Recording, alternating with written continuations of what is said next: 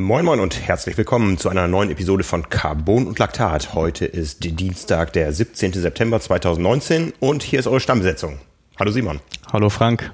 Wir sind zum ersten Mal seit drei Wochen wieder zusammen hier. Ja, genau. Ich bin wieder da. Ich war ja zwei Wochen im, nennen wir es mal Urlaub. Ja, du bist noch dabei aufzuarbeiten, was hier alles äh, aufgelaufen, angefallen und so weiter ist. Ja, genau. Und bei dir ist ja auch einiges aufgelaufen, was Wortes.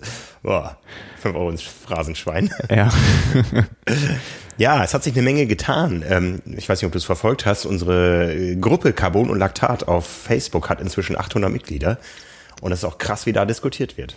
Ja, selbstverständlich. Ich habe mich ja auch das eine oder andere Mal eingeschaltet, als es äh, um Themen ging, die mich auch insofern persönlich betrafen, weil das dann um Artikel ging, die ich geschrieben habe und Bewertungen und so von Athleten in unseren Vorschauen. Äh, das haben wir jetzt auch noch heute mal mit aufgenommen. Darüber diskutieren wir nochmal im Hinblick auf Hawaii und im Rückblick von, von Nizza nochmal. Also ähm, klar, habe ich gesehen, habe ich mich auch mit eingeschaltet und ja, freue mich, dass das so funktioniert und dass wir da alle ähm, hoffentlich auch voneinander profitieren und ähm, ja, diskutieren können vor allem. Ja, ich sag dir, nächste Woche haben wir 1000 Leute in der Gruppe. Ja, das glaube ich auch. das glaube ich auch.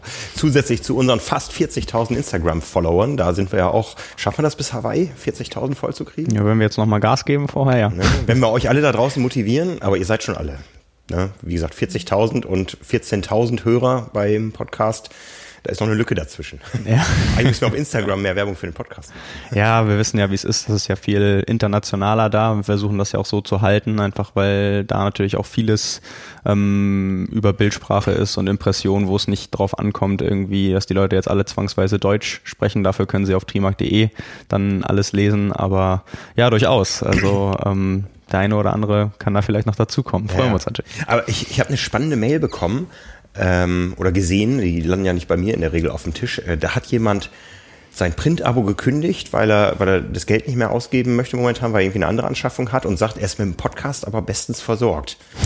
Das, das gibt einem ja ein bisschen zu denken. Ja. ja, das hatten wir als positives Feedback auch schon häufiger, so nach dem Motto, ähm, das ist echt gut, was ihr macht, aber vielleicht müsst ihr sogar aufpassen, dass äh, das nicht äh, irgendwie zu viele Infos sind und so weiter. Ich habe ich hab das, es ist ja schon ein paar Wochen her, ich habe das zu dem Zeitpunkt noch nicht so ein bisschen also, oder so ein bisschen belächelt und nicht so wirklich geglaubt. Ähm, aber wenn jetzt tatsächlich der Erste da ist, der das als Begründung angibt, sollten wir uns vielleicht mal Gedanken machen. Ja, ja. Ich meine, die Gedanken sollten sich auch die Leute draußen machen. Wir sitzen ja nicht umsonst hier. Ne? Das ist unser, unser Hauptjob wir können nur jede Woche hier, jeden Dienstag, da ist ja letztendlich in der Summe auch immer viel Zeit weg. Bei dir, bei mir, wir bereiten das vor, wir bereiten genau, das nach, ja. wir laden ja. das hoch.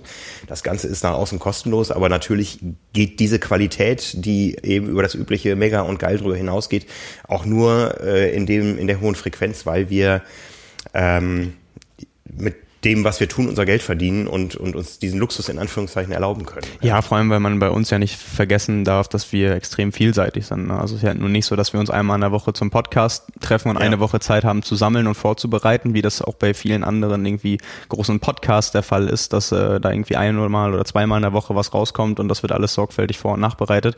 Wir haben halt nebenbei eine Website, die täglich bespielt wird, äh, mehrfach. Wir haben im Monatszyklus ein äh, Magazin und äh, unser YouTube-Kanal, da ist in den letzten Monaten so extrem viel passiert, dass auch das Sachen sind, mit denen man sich auch im Hintergrund erstmal beschäftigen muss, wie ja, man was macht, dass man das organisiert. Wir haben regelmäßige Rubriken, die wöchentlich bespielt werden. Also das, wir sitzen ja nicht ohne Grund mit einer relativ großen Redaktion hier, weil irgendwie das sonst auch nicht zu schaffen wäre. Von daher, ja. klar. Also ich sehe schon die Schwierigkeit draußen. Das geht ja mir manchmal so. Ich kann ja auch nicht alles wirklich konsumieren, was wir hier produzieren. Das, äh, das höre ich auch ganz oft. ja, das ist, ist, ist, ist halt schwierig. Ne? Also wir ja. selbst intern können nicht alles lesen, hören, anschauen, äh, was hier im Team produziert wird. Und das ist für die Leute da draußen natürlich auch. Und da ist es eben eine große Herausforderung auch zu sehen, ähm, dass man uns gesamt wahrnimmt. Ja, also ich erinnere mich, es gab Kritik an einem an einem Foto oder an einer Meldung ähm, zum Thema neue Startmodalitäten auf Hawaii. Hm. Äh, die haben wir im Print nur verkündet quasi. Genau, es, ja. es ändert sich was. Wir haben aber auch an dieser Stelle ausführlich drüber gesprochen, ja. Und das Problem ist, dass uns manche Leute da, das ist gar nicht böse gemeint von mir jetzt, äh, auf einen Medienkanal äh, reduzieren und sagen, ihr habt da aber so und so, aber wir haben in anderen Kanälen dazu ausführlich Stellung genommen. Und da ist eben dieser Podcast auch ein ideales Format, dass wir eben auch mal unsere Meinung sagen. Genau, das ist ja auch unser Diskussionsformat. Und ähm, dafür ist es, ist es ja auch von Anfang an gedacht gewesen. Nur ich kenne das ja von meinem Verhalten als Konsument bei anderen Medien auch, dass ich mir das nicht alles angucke oder manchmal auch nur auf eine Sache aufmerksam werde. Mhm, und wenn ich mhm. das dann durchlese, habe ich erstmal natürlich nur das Bild von dem, was ich da gerade gelesen habe. Das ist äh, in dem Moment, wenn ich äh, auf dem, was weiß ich, Spiegelartikel oder so gehe, das ist, ähm, das lese ich mir erstmal durch, dann habe ich eine Meinung dazu, dass, dass die vielleicht auch einen Podcast haben, in dem das ganz anders diskutiert wird, das weiß ich zu dem Zeitpunkt nicht. Und das ist auch nicht das, wo ich dann sofort drüber nachdenke, hey, vielleicht finde ich dazu bei denen noch was anderes, sondern alle Sachen stehen ja auch so ein bisschen für sich und das ist, glaube ich, auch berechtigt, aber natürlich ist dieser Einwand, dass wir versuchen, das ganzheitlich abzudecken, berechtigt, weil wir nicht alles in einem leisten können. Also wir können nicht zu jedem Artikel irgendwie berichten und analysieren und persönlich Stellung nehmen. Irgendwie dafür gibt es verschiedene Rubriken und äh, Formate, sowohl im Print als auch Podcast oder Video, in denen persönliche Meinung manchmal angebracht ist, manchmal nicht und man dann auch einfach nur Sachen bekannt gibt und berichtet. Und ich glaube aber, die Mischung ist ganz gut bei uns. Ja, das denke ich auch. Also Print ist nach wie vor das, wo wir, sagen wir mal, eine Menge Geld mitverdienen, ja. um andere Dinge tun zu können. Ähm, wir haben stabile Zahlen am Kiosk. Wir haben äh, seit einigen Monaten wieder steigende Abozahlen. Das ist nicht das ist, das ist, ich wollte gerade sagen, nicht. das ist heutzutage absolut nicht mehr normal. Ne, da sind wir sehr stolz drauf. Wir haben eine Website, die dieses Jahr bisher so 10 bis 15 Prozent mehr Zugriff hatte als im vergleichbaren äh, Vorjahreszeitraum. Da sind wir sehr gespannt, was da auf Hawaii passiert, weil auch auf der Website vor Hawaii noch ein bisschen was passieren wird. Schmeißen wir jetzt einfach mal so in den Raum. ne, wir haben unsere Social-Media-Kanäle. Bei Facebook ist äh, auf einmal wieder so ein bisschen Bewegung drin nach oben. Das war lange irgendwo stagnierend. Ne? Also ja, das, das stimmt. Das war wirklich äh, über ein Dreivierteljahr, Jahr ist da mehr oder weniger gar nichts passiert. Also in Anbetracht dessen, dass wir da irgendwie schon über 55.000 äh, Follower hatten und äh, das dann quasi nur um 1000 oder gut 1000 über mehrere Monate angestiegen ist. Mhm. Äh, jetzt seit irgendwie vier, fünf Wochen ist das nochmal. Einmal lebt Facebook ja. wieder. Ja. ja. Instagram sowieso mit fast 40.000. Der YouTube-Kanal erst 10.000 Abonnenten. Na, haben wir noch nicht mal. Ich sag mal, auf Hawaii haben wir die 10.000. Aber was, wenn wir da was posten, was da abgeht, das ist schon ordentlich. Ja, also da sind wir gut mit zufrieden. Und dieser Kanal, wie gesagt, auf verschiedenen Kanälen ist immer ein bisschen schwierig, so die Zahlen zu addieren, welche Reichweite wir da tatsächlich haben. Aber gerade wenn ich sehe, was so auf, auf Spotify zum Beispiel da an, an Zuwachsraten da ist, das ist mhm. schon gigantisch. Ja. Ja. Ja, freut uns, dass das alles auch ganzheitlich so gut ankommt. Genau, wir, wir werfen das mal in den Raum. Wie gesagt, die, die Facebook-Gruppe Carbonlaktat, aktuell 800 Mitglieder, da könnt ihr gern eure ganzen Ideen dazu, auch Vorschläge für den Podcast reinposten. Wir äh, gucken uns das sehr intensiv an und wollen ja auch jede Woche besser werden. Genau. Ja. Aber diese Ausgabe, ähm, wir haben uns ein bisschen überlegt, was ist so das Oberthema, das wollen wir zukünftig ein bisschen mehr beherzigen, dass wir eben ein großes Thema haben, was uns begleiten wird und das ist heute, ja, fast in zwei Themen. Wir wollen so den Bogen spannen von Nizza nach Hawaii. Äh, wir haben ja schon letzte Woche sehr ausführlich Nizza analysiert, aber natürlich gibt es auch da noch den einen oder anderen Nachbrenner und heute eben auch mit deiner Person. Man muss es nochmal sagen nach außen, Simon ist die schnellste Age Group Laufzeit overall gelaufen. Ähm, er ist die 17. Gesamtlaufzeit gelaufen, inklusive Profis. Also es waren nur 16 Profis schneller und davon nur zwei Deutsche, Sebastian Kiel und Patrick Lange. Alle anderen deutschen Profis sind in Nizza langsamer gelaufen als Simon. Und ich habe dich gesehen, ah, so einen guten Kilometer vom Ziel, mhm. wie du den Weg durch die Age-Gruppe bahnen musstest. Also ja. das muss man bei den Profis ja auch noch berücksichtigen, die haben freie Bahn. Ähm, ja, also ähm, erstmal, das muss man glaube ich vorab sagen, nicht, dass es immer falsch klingt. Ich bin super glücklich und dankbar über die Leistung. Dazu kommt allerdings noch eine Pipi-Pause bei mir von so 45, 50 Sekunden. Die habe ich in meiner Aufzeichnung auch äh, rausgestoppt. Ähm, also da habe ich dann quasi nur die reine Laufzeit. Und was du gerade sagst, also das ist auch, das war bei mir halt auch wirklich krass, weil ich war in der vorletzten Startgruppe und als ich auf die Laufstrecke gegangen bin, waren so viele Leute auf der Strecke, dass an den Aid Stations, die ausreichend da waren, aber die sind nicht hinterhergekommen, die Becher aufzufüllen und anzureichen. Das äh, war dann quasi so, der ganze, die ganze Straße war schon mit Bechern gepflastert, das ist das eine, da musst du eh noch umkurven und so weiter. Dann war es aber so, dass bei ganz vielen Verpflegungsstationen musste man zu den Tischen gehen und sich selbst die Becher nehmen. Also es konnte gar nicht mehr angereicht werden, weil es mhm. einfach zu viele Leute waren. Ähm, das ist dann natürlich auch nochmal auf zwei Runden und einem Halbmarathon die eine oder andere Sekunde im Vergleich zu den Profis, wo alles frei ist und freie Straße und alle Becher werden angereicht und so weiter. Ähm, aber gut. Das ist du vom Klo auch anstehen? Nein, zum Glück nicht. Ich hatte ja ein bisschen gehofft, ähm, also vielleicht kurz die Geschichte dazu, das hätte nämlich eigentlich nicht sein müssen. Ähm, neben all dem, was wirklich für mich eine sehr besondere Erfahrung war, auf die ich mich ja lange gefreut habe und auch wirklich lang hingearbeitet habe, muss ich sagen, organisatorisch war das teilweise nicht einer Weltmeisterschaft würdig aus Athletensicht.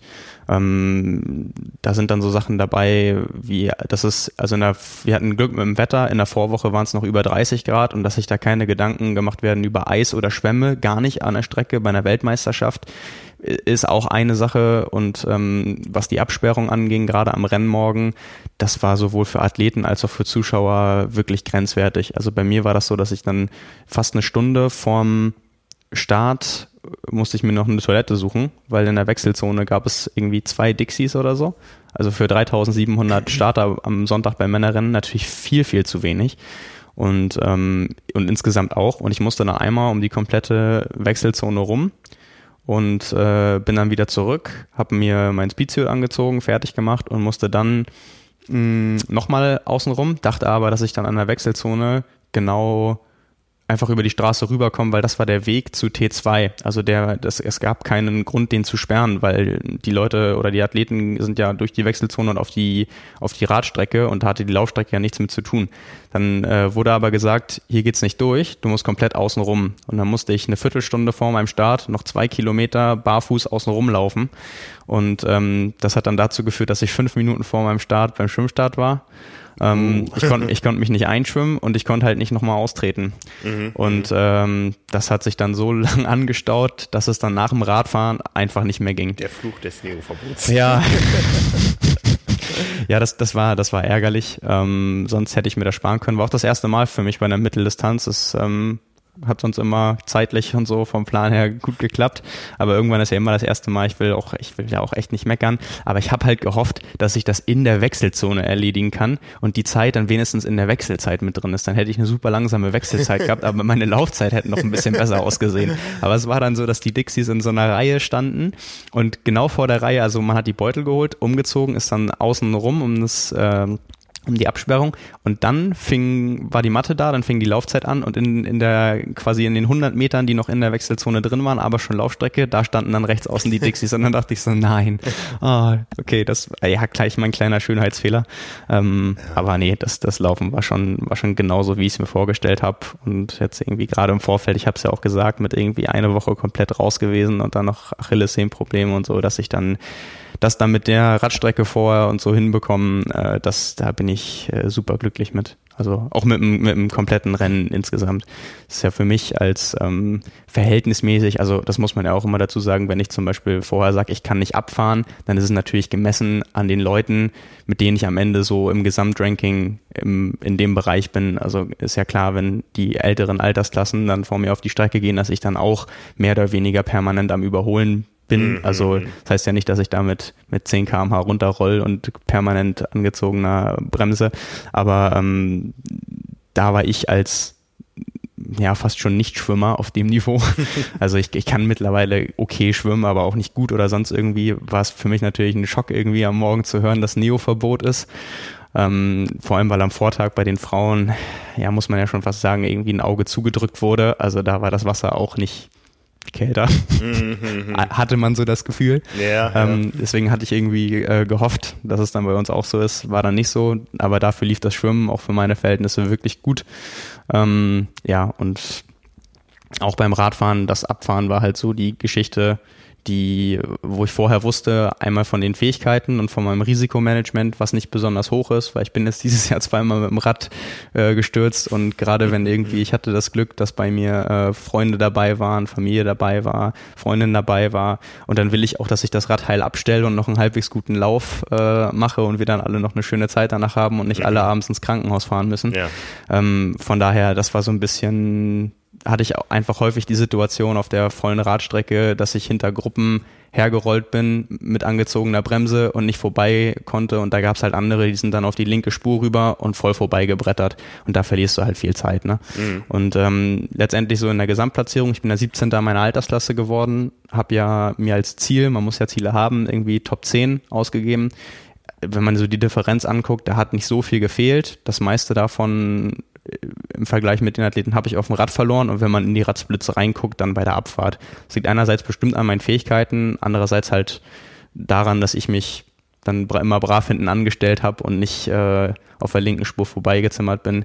Aber so wie ich es letzte Woche auch schon gesagt habe, da braucht nur sich jemand, sich ein Anwohner verirren. Ich habe auch dreimal auf der Strecke Krankenwagen gesehen, der braucht dann auch nur um die Kurve kommen, dann hängst du genau drin.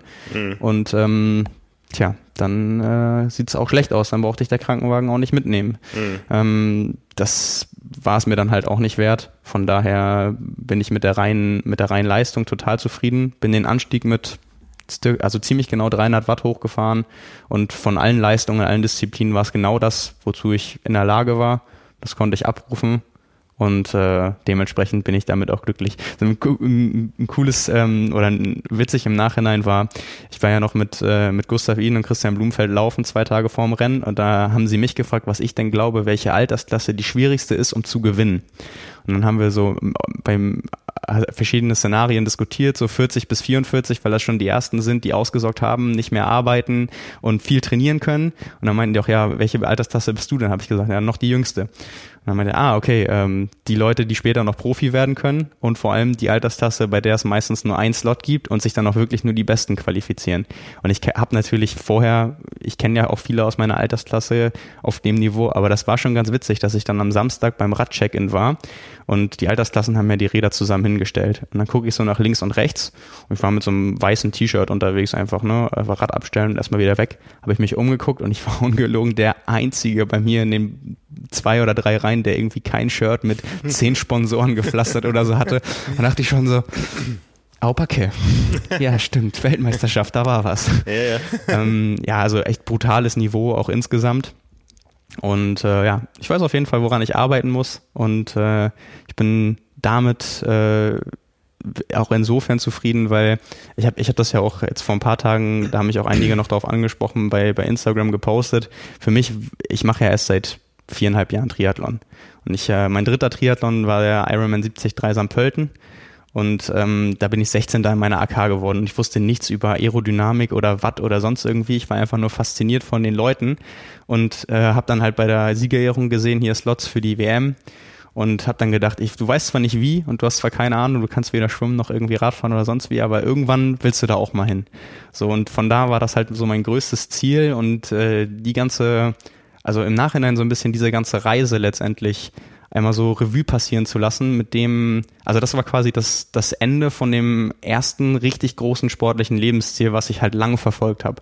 Und auch abgesehen jetzt davon, ob dann eine Minute schneller oder langsam, das war schon ab dem Moment, ab dem ich wusste, ich habe die Qualifikation geschafft und ich werde da hinfahren und dann auch noch, dass das geklappt hat mit irgendwie den, äh, mit einem engen Freundeskreis und Familienkreis dahin zu fahren, das war für mich halt letztendlich das Besondere. Und Neuseeland wird teurer nächstes Jahr. Ja, da wurde ich auch schon gefragt. Das ist natürlich immer reizvoll, weil letztes, also nächstes Jahr das letzte Jahr für mich in der jüngsten Altersklasse. Da hätte man so gesehen die, die besten Chancen. Die Strecke wird mir natürlich auch mehr liegen, aber ja, das ist schon äh, der, der Zeitpunkt und die Kosten und so. Ich, also ich glaube, ich werde das nicht machen. Ich bin jetzt erstmal so froh, äh, dass das Ganze so einen runden Abschluss gefunden hat und erstmal, ja, äh, glücklich, dass ich hinter dem ganzen großen Projekt, was letztendlich äh, das Ganze gewesen ist, äh, so, ein, so einen Haken hinter machen kann. Mhm.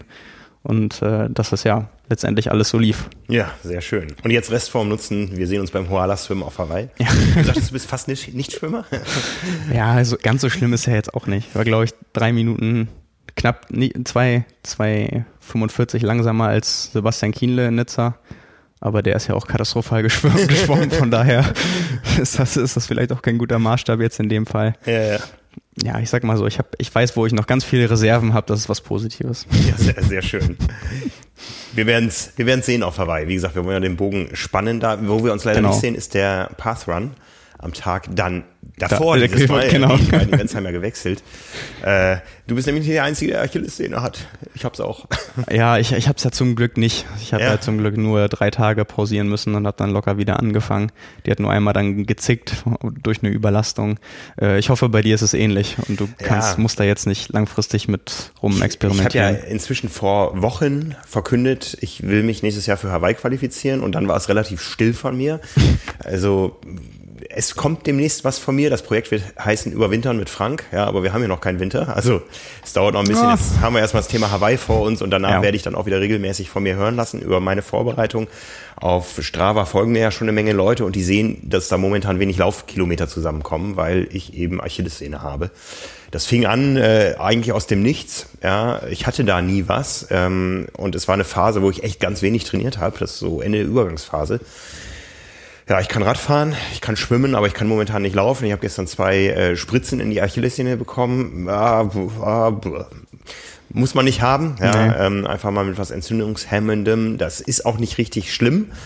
Äh, es ist aber da und ich will einfach nicht, dass es jetzt schlimm wird, wenn ich wieder mit Laufen anfange. Und von daher, ich habe jetzt noch sechseinhalb Monate bis zum Ironman äh, Süd Südafrika muss das erstmal, der Formaufbau erstmal über Schwimmen und Rad gehen. Von daher versuche ich ein bisschen mehr Schwimmen zu trainieren und äh, ein würdiger äh, Gegner beim Hoala-Swim zu sein. ja, da bin ich, da bin ich echt schon gespannt. Eigentlich also, habe ich nur Angst vor meiner Frau, dass die schneller schwimmt. ja, ich, äh, ich trainiere gerade auch noch ein bisschen. Ja. Auch ein bisschen mehr schwimmen als sonst. Sehr schön dann, äh, aber Pass One ist dein Hauptwettkampf da. Ja, ich muss ja meinen Titel verteidigen. Ja. Man weiß ja nie, wer da ist. Ich habe das auch äh, hier ja schon mal gesagt. Ich habe ja so ein bisschen gehofft, ähm, weil ja, man hat ja ganz oft das Szenario, dass dann so die Supporter von den Profis laufen. Da habe ich zum Beispiel gehofft, dass vielleicht Radgar Kahlefeld dieses Jahr eine Langdistanz macht und sich qualifiziert und ich dann gegen Brad Kahlefeld laufen kann. Ja.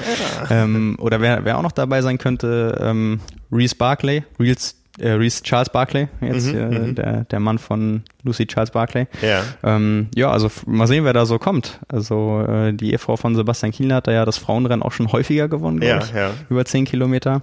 Ähm, und was sehr kurios ist, da es gibt auf Hawaii einen einheimischen professionellen US-Marathonläufer, der vor zwei Jahren da gewonnen hat. Der ist das Ding in knapp über Dreierschnitt durchgelaufen und auf der Strecke bei der Hitze, Boah. das war für den halt wirklich nur so ein Tempo-Dauerlauf. Der hat, glaube ich, eine Bestzeit von 2,14 oder so. Der ist auch schon häufiger die Trials gelaufen. Also wenn der da ist, ähm, dann kann ich mich ganz brav weit hinten anstellen. Mhm. Ansonsten mal gucken, was sich da so ergibt. Mein äh, Konkurrent aus dem letzten Jahr, Frederik Funk, ist ja leider nicht da dieses Jahr. Ja. Ähm, das war ein richtig schönes Battle. Das werde ich auch nicht vergessen. Da denke ich, äh, denke ich, äh, glaube ich, in ein paar Jahren auch noch mit Freude dran zurück. Ähm, ja, mal sehen, was sich dieses Jahr so ergibt. Ja, ich bin gespannt. Wirst du denn dort mit einem Cap mit taiwanesischer Aufschrift laufen? die Story ist so schön, die müssen wir einfach nochmal erzählen. Du, ja. du bist ja nah dran an den Norwegern. Das auch nochmal, also wir haben ja, wir haben ja das war ja echt großartig, diese beiden, Gustav Iden ähm, und äh, Christian Blumenfeld, zwei Tage vor dem Rennen auf unserem Balkon da zu haben und live mit ihnen sprechen zu können, unsere Zielgruppe da live mit, mit denen interagieren zu können.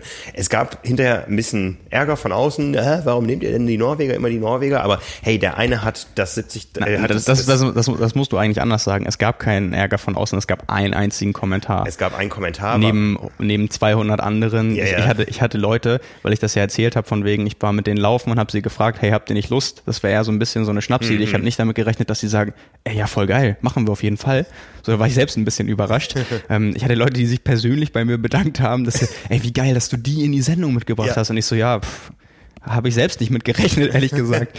Aber äh, das sind so, also das sind echt, abgesehen vom Sportlichen, einfach auch zwei klasse Typen. Und weil du gerade auch schon gesagt hast, mit, äh, dass wir die vorher da hatten und nah dran, es gibt, und das ist sehr empfehlenswert, das sollten wir auch nochmal verlinken, ein jetzt seit vorgestern ein YouTube-Video vom großen Bruder von Gustav Iden, von Mikael Iden, äh, der 35 Minuten auf YouTube zusammengeschnitten äh, ein Vlog hochgeladen hat, mit wirklich sowas von hinter den Kulissen. Also so nah kommt man an keine anderen Weltklasse-Athleten ran. Es geht wirklich vom Renn Rennmorgen, wie die beiden da in Unterbüchs stehen, äh, sich die rote Beete-Säfte reinziehen und dabei singen irgendwie. Ähm, das ist, also es ist wirklich so nah dran. Ähm, wer weiß jetzt, wenn das so professionell ist und mit WM-Titel Titel, ob da nicht demnächst mal jemand ist, der dem so ein bisschen Riegel vorschiebt und sagt so, hey Leute, vielleicht mal einen Gang zurückfahren. Aber momentan ist es halt so, das haben sie mir ja auch mal gesagt, als ich da war und so ein bisschen versucht habe, die ganze Teamstruktur und Philosophie zu ergründen. Ähm, die haben halt auch gesagt, wenn du so viel trainierst und auch so hart trainierst und eigentlich das Ganze ja über ohne so richtig Pause zu machen, dann brauchst du halt auch den Spaß, sonst hast du mhm. da irgendwann mhm. keine Lust mehr zu, vor allem nicht langfristig. Und den machen sie sich. Und ich glaube, durch diese positive und lockere Einstellung ähm, macht es das Ganze überhaupt erst möglich. Auch ja. wenn man immer denkt, das hängt nicht so wirklich miteinander zusammen, aber wenn man die beiden mal äh, erlebt, mit welcher Leichtigkeit und welchem Spaß die da auch irgendwie durch die Gegend gehen und äh, ja, also es ist ähm, ist auf jeden Fall sehr erfrischend, glaube ich, für auch die gesamte Szene und dass es ja. jetzt auf der Mitteldistanz auch direkt so ankommt, ähm, sowohl was das Niveau angeht, als auch die Charaktere, kann eigentlich nur bereichernd sein. Ja, also halten wir fest, für den Monat September 2019 gesprochen, hatten wir die beiden besten Triathleten der Welt auf unserem Balkon. Der eine davon mit einem 1 Euro Hawaii-Shirt aus dem Euro-Store und einer, äh, einem Hut, den er in seiner Airbnb-Unterkunft gefunden hatte. Und im Ziel war er aber mit diesem Cap mit der taiwanesischen Aufschrift. Wir wussten ja alle noch nicht, dass das taiwanesisch ist. Ja. ja. Ähm, das wusste er selbst nicht. wir, wir sind ja auch gefragt worden, was war das? Und dann kam so erste Vermutung, ist das Protest wegen Hongkong irgendwas Politisches oder so? Äh, traut er sich das? Ist das nicht verboten? Ja, aber es, es, war so banal wie lustig. Ähm, dieses Cap stammt aus Tokio, aber nicht aus dem 1-Euro-Store, sondern es lag an der Straße. Ja, hat er, hat er einfach gesehen, mitgenommen, abgeklopft, fand das cool und hat es von da an aufgesetzt. Ja. Sowohl zwischendurch und so, als auch ähm, dann im Rennen. Und ohne, das, ohne zu wissen, was da drauf steht. Ohne zu wissen, was da drauf steht und dass es eigentlich nicht aus Tokio, sondern aus Taiwan kommt und äh, mit einem Tempel dort zusammenhängt, wo die quasi als Souvenir ausgegeben wurden, wo jetzt ganz viele taiwanesische Triathleten hinpilgern und so viele Anfragen da eingegangen sind, dass die jetzt Caps nachgeordert haben. Und Gustav hat mir nach dem Rennen erzählt, seine ist jetzt auch weg. er hat für die Flower Ceremony seine Sachen abgelegt ähm, und die wurden dann weggenommen, damit sie nicht im Bild sind und alles wurde ihm wiedergegeben, außer die Kappe war nicht mehr da. Oh. Aber er kriegt jetzt, er hat das schon organisiert, er kriegt jetzt eine, eine neue und er ist jetzt in Taiwan wirklich ein Superstar. Also und, und was auch richtig krass ist, innerhalb von einem Tag, ein Tag nach dem Rennen, haben sich seine Instagram-Follower irgendwie verdreifacht von 9.000 auf 27.000 und er, ich habe die beiden noch äh, am Flughafen, als ich am Mittwoch äh, zurückgeflogen bin, zufälligerweise getroffen und da war der auch wirklich, als er, als er erzählt hat, so, ich kann das alles noch gar nicht glauben. Also der hat vorher gar nicht daran gedacht, glaube ich, wie groß das ist, wenn er das wirklich schafft. Der war von Anfang an davon überzeugt, dass er schafft. Und da muss ich an meiner Stelle mir jetzt, äh, mache ich nicht häufig, aber doch noch einmal selbst auf die Schulter klopfen, weil ich bin, nachdem ich im März mit dem im Trainingslager war, bin ich hier reingekommen und habe auf den Zettel geschrieben, Gustav Iden wird 2019 Ironman 73 Weltmeister. So, und habe den dann einmal hier rumgezeigt und äh, auch das andere natürlich erzählt. Und ich habe auch dann sofort die Rückmeldung bekommen am Sonntag, ja, irgendwie ne, hast ja recht behalten. Weil das wirklich, als ich die hab in der Sierra Nevada abfahren sehen. Also Gustav Iden, da war schon, da war schon klar, der kommt ja so ein bisschen vom, vom Radfahren und hat auch da schon gesagt, wenn er was probiert, dann wird es auf dem Kurs bergab sein. Und das ist seine große Stärke. Mhm. Und ähm, der, war, der Kurs war ja für ihn gemacht. Er muss nur mitschwimmen, er kann, äh, er kann drücken, berghoch, er ist nicht der Schwerste, er kann super abfahren. Und dass er laufen kann, zeigt er regelmäßig sowohl in der WTS als auch in Bahrain, wo er nur äh, ein paar Sekunden langsamer als Christian gelaufen ist und 1,7 flach. Ähm, also das war, glaube ich, äh, ihr habt ja auch darüber geredet, hier Überraschungssieg, ja oder nein. Ähm, wie gesagt, er war für das Rennen ich habe ihn an eins gesetzt. Also, ähm, ja. aber das weiß ich natürlich auch nur, weil ich ich habe mit denen im Vorfeld geredet, ich habe das Training gesehen, verfolgt und äh, habe da natürlich auch einen Einblick. Aber wenn man das so ein bisschen weiß und sich damit beschäftigt, kam es wahrscheinlich nicht ganz so überraschend, weil er einfach an dem Tag das gezeigt hat, was er kann und was mhm. er kann, ist halt extrem viel.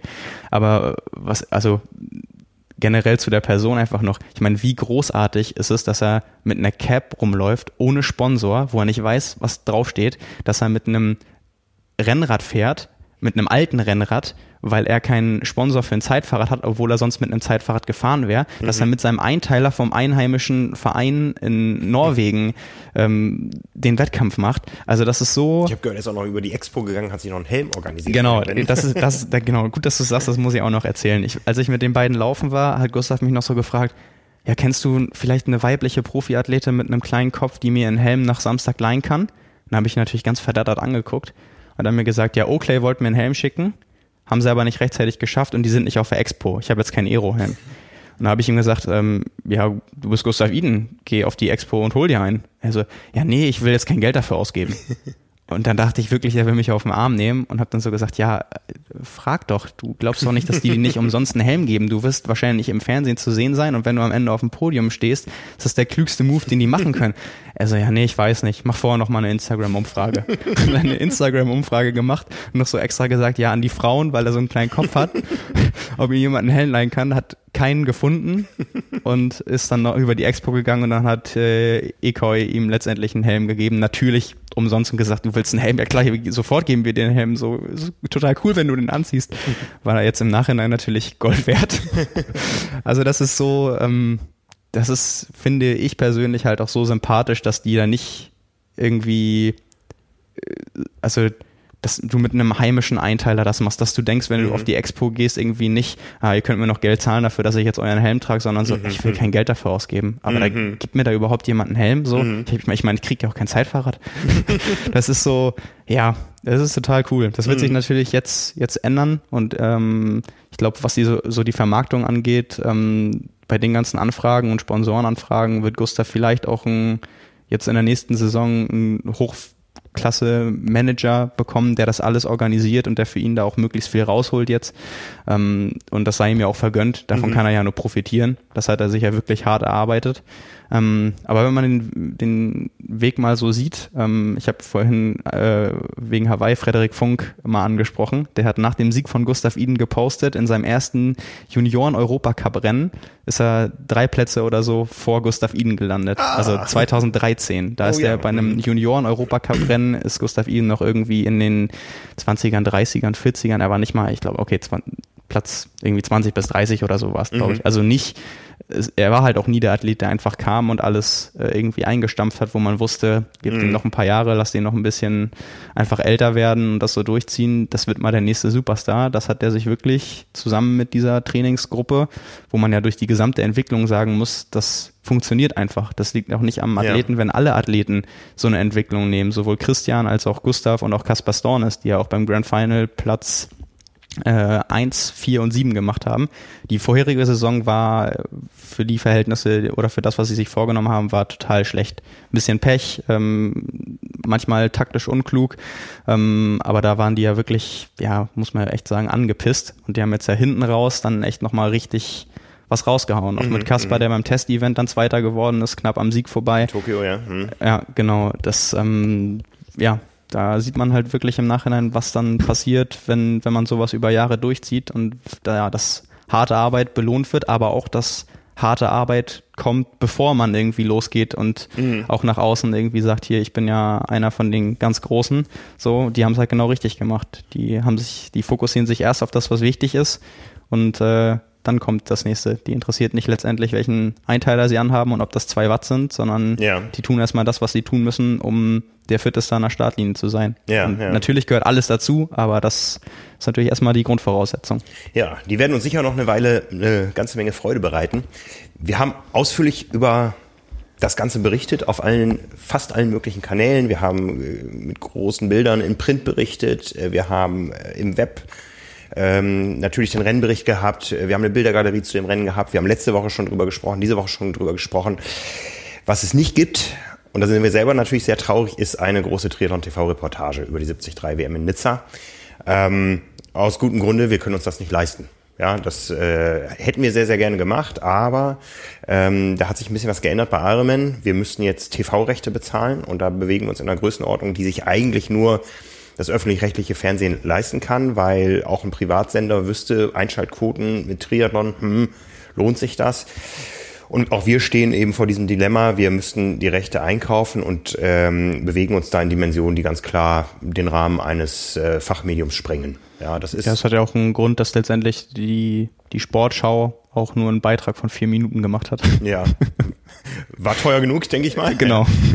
Also, das war sehr schade. Wir haben uns noch akkreditiert, wo in den Akkreditierungsbedingungen drin stand, ihr dürft nur zwei Minuten machen. Da habe ich gesagt, oh, in zwei Minuten da irgendwie einen vernünftigen Rennbericht zu erzählen, wird schwierig genug. Und vor Ort ja. hieß es dann, nein, geht leider gar nicht. Ich verstehe die Ironman-Seite total. Ja, das, ähm, die, das ist deren Marke, das ist deren Wohnzimmer. Da kann man nicht einfach irgendwo, das, das kann man auch nicht im Fußballstadion Das geht vielleicht noch irgendwo so äh, auf Social Media oder im Blog oder so, ähm, wobei Ironman das auch sehr, sehr kritisch sieht. Aber wir als Medium, als Fachmedium können nicht einfach unsere Kamera im Ziel aufbauen und da Dinge machen.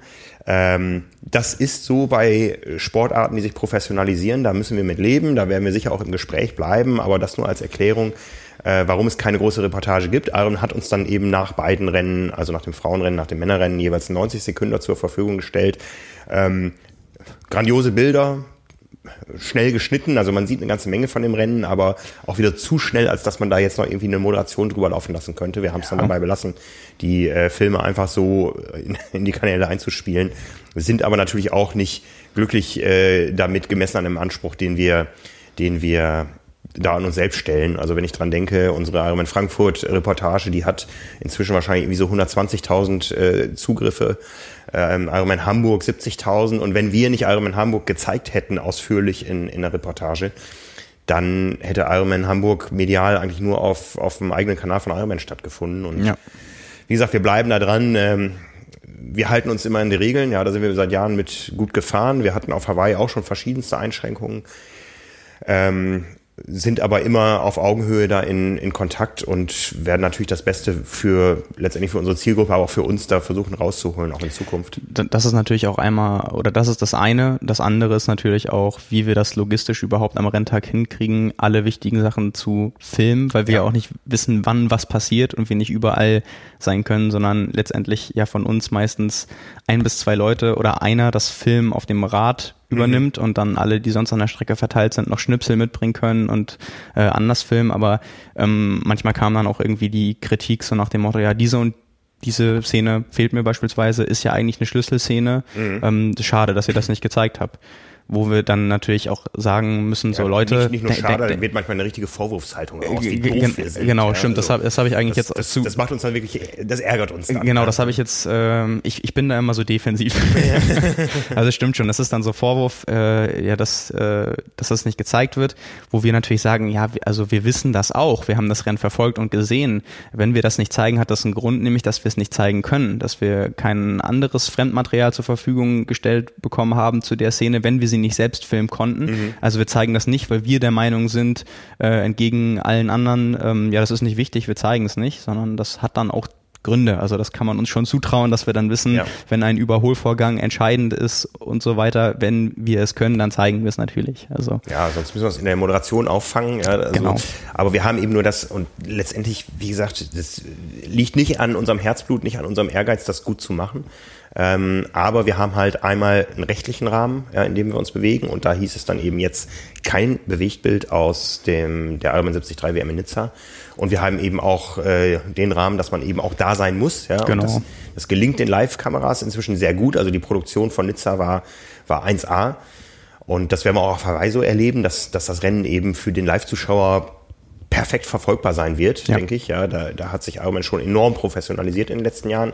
Immer noch mit ein bisschen Luft nach oben, aber grundsätzlich ja. ja. Aber das heißt natürlich auch, wenn da dann ein oder zwei Kameramotorräder an der entscheidenden Situation äh, dabei sind, dann, wenn man überhaupt da in der Nähe sein darf in dem Moment, das wird ja alles reguliert, äh, ob ja. man dann auch noch einen vernünftigen Bildwinkel hat und so, das wird alles nicht einfacher. Dem Sport selbst tut es gut, sag ich mal. Je mehr Verbreitung, desto besser auch für uns und wir müssen einfach unsere Kanäle finden, über die wir das Rennen dann auch erzählen. Für eine Fachzielgruppe, ja, also äh, ja, ich habe irgendwo äh, im Ausschnitt nur gesehen, im öffentlich-rechtlichen, dass da die Athletennamen komplett, da gab es irgendwie einen Rudi von Berge oder sowas oder von Bergen. Ja, so. ja genau. Das darf dann natürlich auch nicht passieren, Hab wenn man schon gesehen. so professionell dabei ist. Ähm, äh, auch wir sind nicht fehlerfrei, aber wir versuchen eben das Rennen aus Fachredakteurssicht zu erzählen für ein Fachpublikum. Das ist dann noch was anderes. Aber äh, witzig, dass du den Namen ansprichst, weil mit dem gibt's immer Diskussionen und ganz viele Fehler. Der stand nämlich sogar falsch auf seiner Startnummer drauf. Echt? Da stand Ro Rodo Lolfo oder so. Da okay. haben sie ein, ein O zu viel. Das hat er selbst noch irgendwie vor dem Rennen in die Instagram-Story gepostet und meinte so, okay. ähm, mal wieder äh, eine neue und falsche Version meines Namens bleibt einfach bei Rudi. Der findet das nämlich so, äh, also es gibt ja, das ist ja eine eingeschweißte Triathlon-Familie Familie, da waren ja, das war ja auch eine große Geschichte, vier Starter äh, aus der Familie, also die Schwester von Rudi von Berg, der Bruder und der Vater und der Vater ist quasi Senior und er ist Junior und die haben halt, also heißen beide Rodolphe und äh, der Junior ist damit nicht so zufrieden, deswegen will er immer Rudi genannt werden. Ah, okay. Aber mit dem Namen, äh, da gibt's viele falsche Versionen von. Ja, ja. Aber nee, genau. Und bevor jetzt einige Leute sagen, hier, wir, wir müssen uns gar nicht äh, rechtfertigen für das, was wir machen und so weiter. Ich glaube, es ist auch weniger jetzt eine Rechtfertigung, als, auch, als einfach mal so ein Einblick, wie wir überhaupt arbeiten ja. und vor welchen, ähm, ich will nicht sagen Hindernissen, aber Herausforderungen wir da auch stehen. Also, dass man das einfach dabei bedenkt. Also geht ja. es nicht darum zu sagen, äh, irgendwie zu, zu rechtfertigen, sondern ich glaube, ja. das ist gar nicht mal so uninteressant. Also im Nachhinein konnten wir mit, mit der Nizza-Entscheidung auch leben, weil es mir relativ schwer möglich gewesen wäre, Bewegtbild mitzubringen von der Strecke. Ähm, von ja, der was auf, auf der Strecke. Ich bin froh, äh, dass ich die Bilder habe, die ich habe. Aber das war schon enormer Stress, da auch mit dem Motorrad unterwegs zu sein. Ich hätte nicht noch parallel filmen können. Das wäre völlig unmöglich gewesen. Ich, ich stelle mir gerade vor, wie das gewesen wäre, wenn wir versucht hätten oder jemand sonst versucht hätte, noch irgendwas von den Age-Groupern zu machen. Weil mhm. ich fand einfach, es, es waren zu viele Athleten.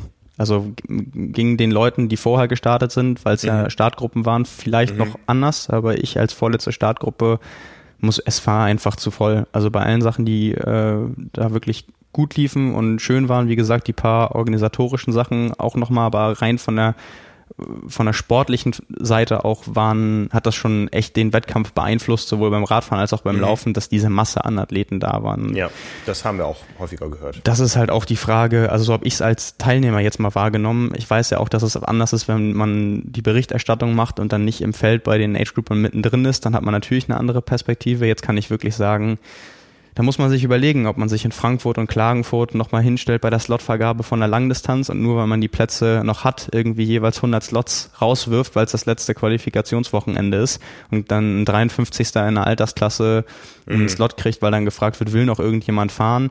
Ähm, in der Spitze ist die Leistungsdichte bei der WM so hoch gewesen. Ähm, ich finde, dabei sollte man es dann auch einfach belassen. Also ich bin da echt, äh, klar, es sind und andere Perspektiven, da kann man sagen, natürlich, wenn man jemanden dem Wunsch äh, irgendwie erfüllen kann, warum denn nicht? Mhm. Ähm, ja, einmal, weil das dann im Rennen äh, Konsequenzen klingt so hart, aber es wirkt sich halt auf den sportlichen Wettkampf aus und es ist halt nicht gerechtfertigt, wenn jemand, der irgendwie teilweise in einer schwierigen Altersklasse ist, bei einem großen Rennen extrem hart dafür arbeitet und viel mehr trainiert über Jahre und dann den Slot verpasst und dann bei einem anderen Rennen, weil dann durch den zeitlichen Rahmen quasi echt was verschenkt wird, mhm, mhm. kriegt jemand, der teilweise bei einer Mitteldistanz vielleicht anderthalb Stunden langsamer ist und in der gleichen Altersklasse ist oder lass eine Stunde sein, ähm, kriegt dann einen Slot und also ich finde, sowas muss man sich dann auch erarbeiten. Und es ist, äh, wenn man das große ganze Niveau anguckt, wirklich sehr weltmeisterschaftswürdig gewesen. Und ähm, ja, da finde ich es halt schade, wenn es so gehandhabt wird und es dann halt Auswirkungen hat. Wenn das so wäre, dass es total egal wäre, dann kann man das natürlich voll machen, das dann im Interesse von, vom Veranstalter, im Interesse der Leute, die da teilnehmen können und mhm. die Leute, die Supporter, die da mitfahren und alle haben dann auch ein, haben was davon und ein schönes Erlebnis. Aber wenn es jetzt wirklich so ist, dass es, glaube ich, echt vielen, gerade beim, beim Männerrennen, ähm, aufgefallen ist, dass einfach die Masse der Athleten und der Starter das Problem war, dann muss man halt überlegen, ob man so eine geschenkten Slots da nicht einfach sein lässt, weil ja. dann kann man, dann kann man ein paar hundert Plätze echt einsparen. Ja, da das Thema hatten wir auch schon ein paar Mal schon, ja, die Wonder Sports Group, das Dach von Ironman ist jetzt inzwischen ein börsennotiertes Unternehmen. Klar, klar. Da geht es um Gewinne, ja, da geht es um, um viele Stakeholder, die befriedigt werden wollen. Ob sich dieser Trend umkehren lässt, ich weiß es nicht.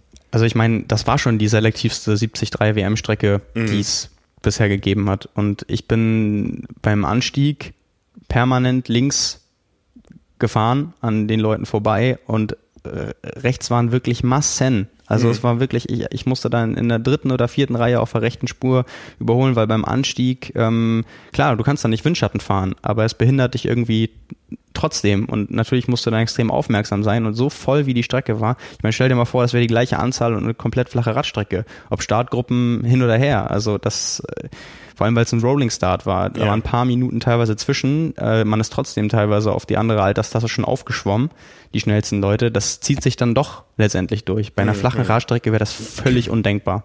Also dann, da spielt das Radfahren dann gar keine Rolle. Wenn du schnell schwimmst, rollst du vorne mit, wenn du langsam schwimmst, rollst du hinten mit und kommst nicht vorbei. Mhm. Und das ist nicht Sinn der Sache. Also mal gucken, wie sich das auf einem anderen Kurs entwickelt und wie die Teilnehmerzahlen dann nächstes, übernächstes Jahr aussehen. Das schauen wir uns genau an.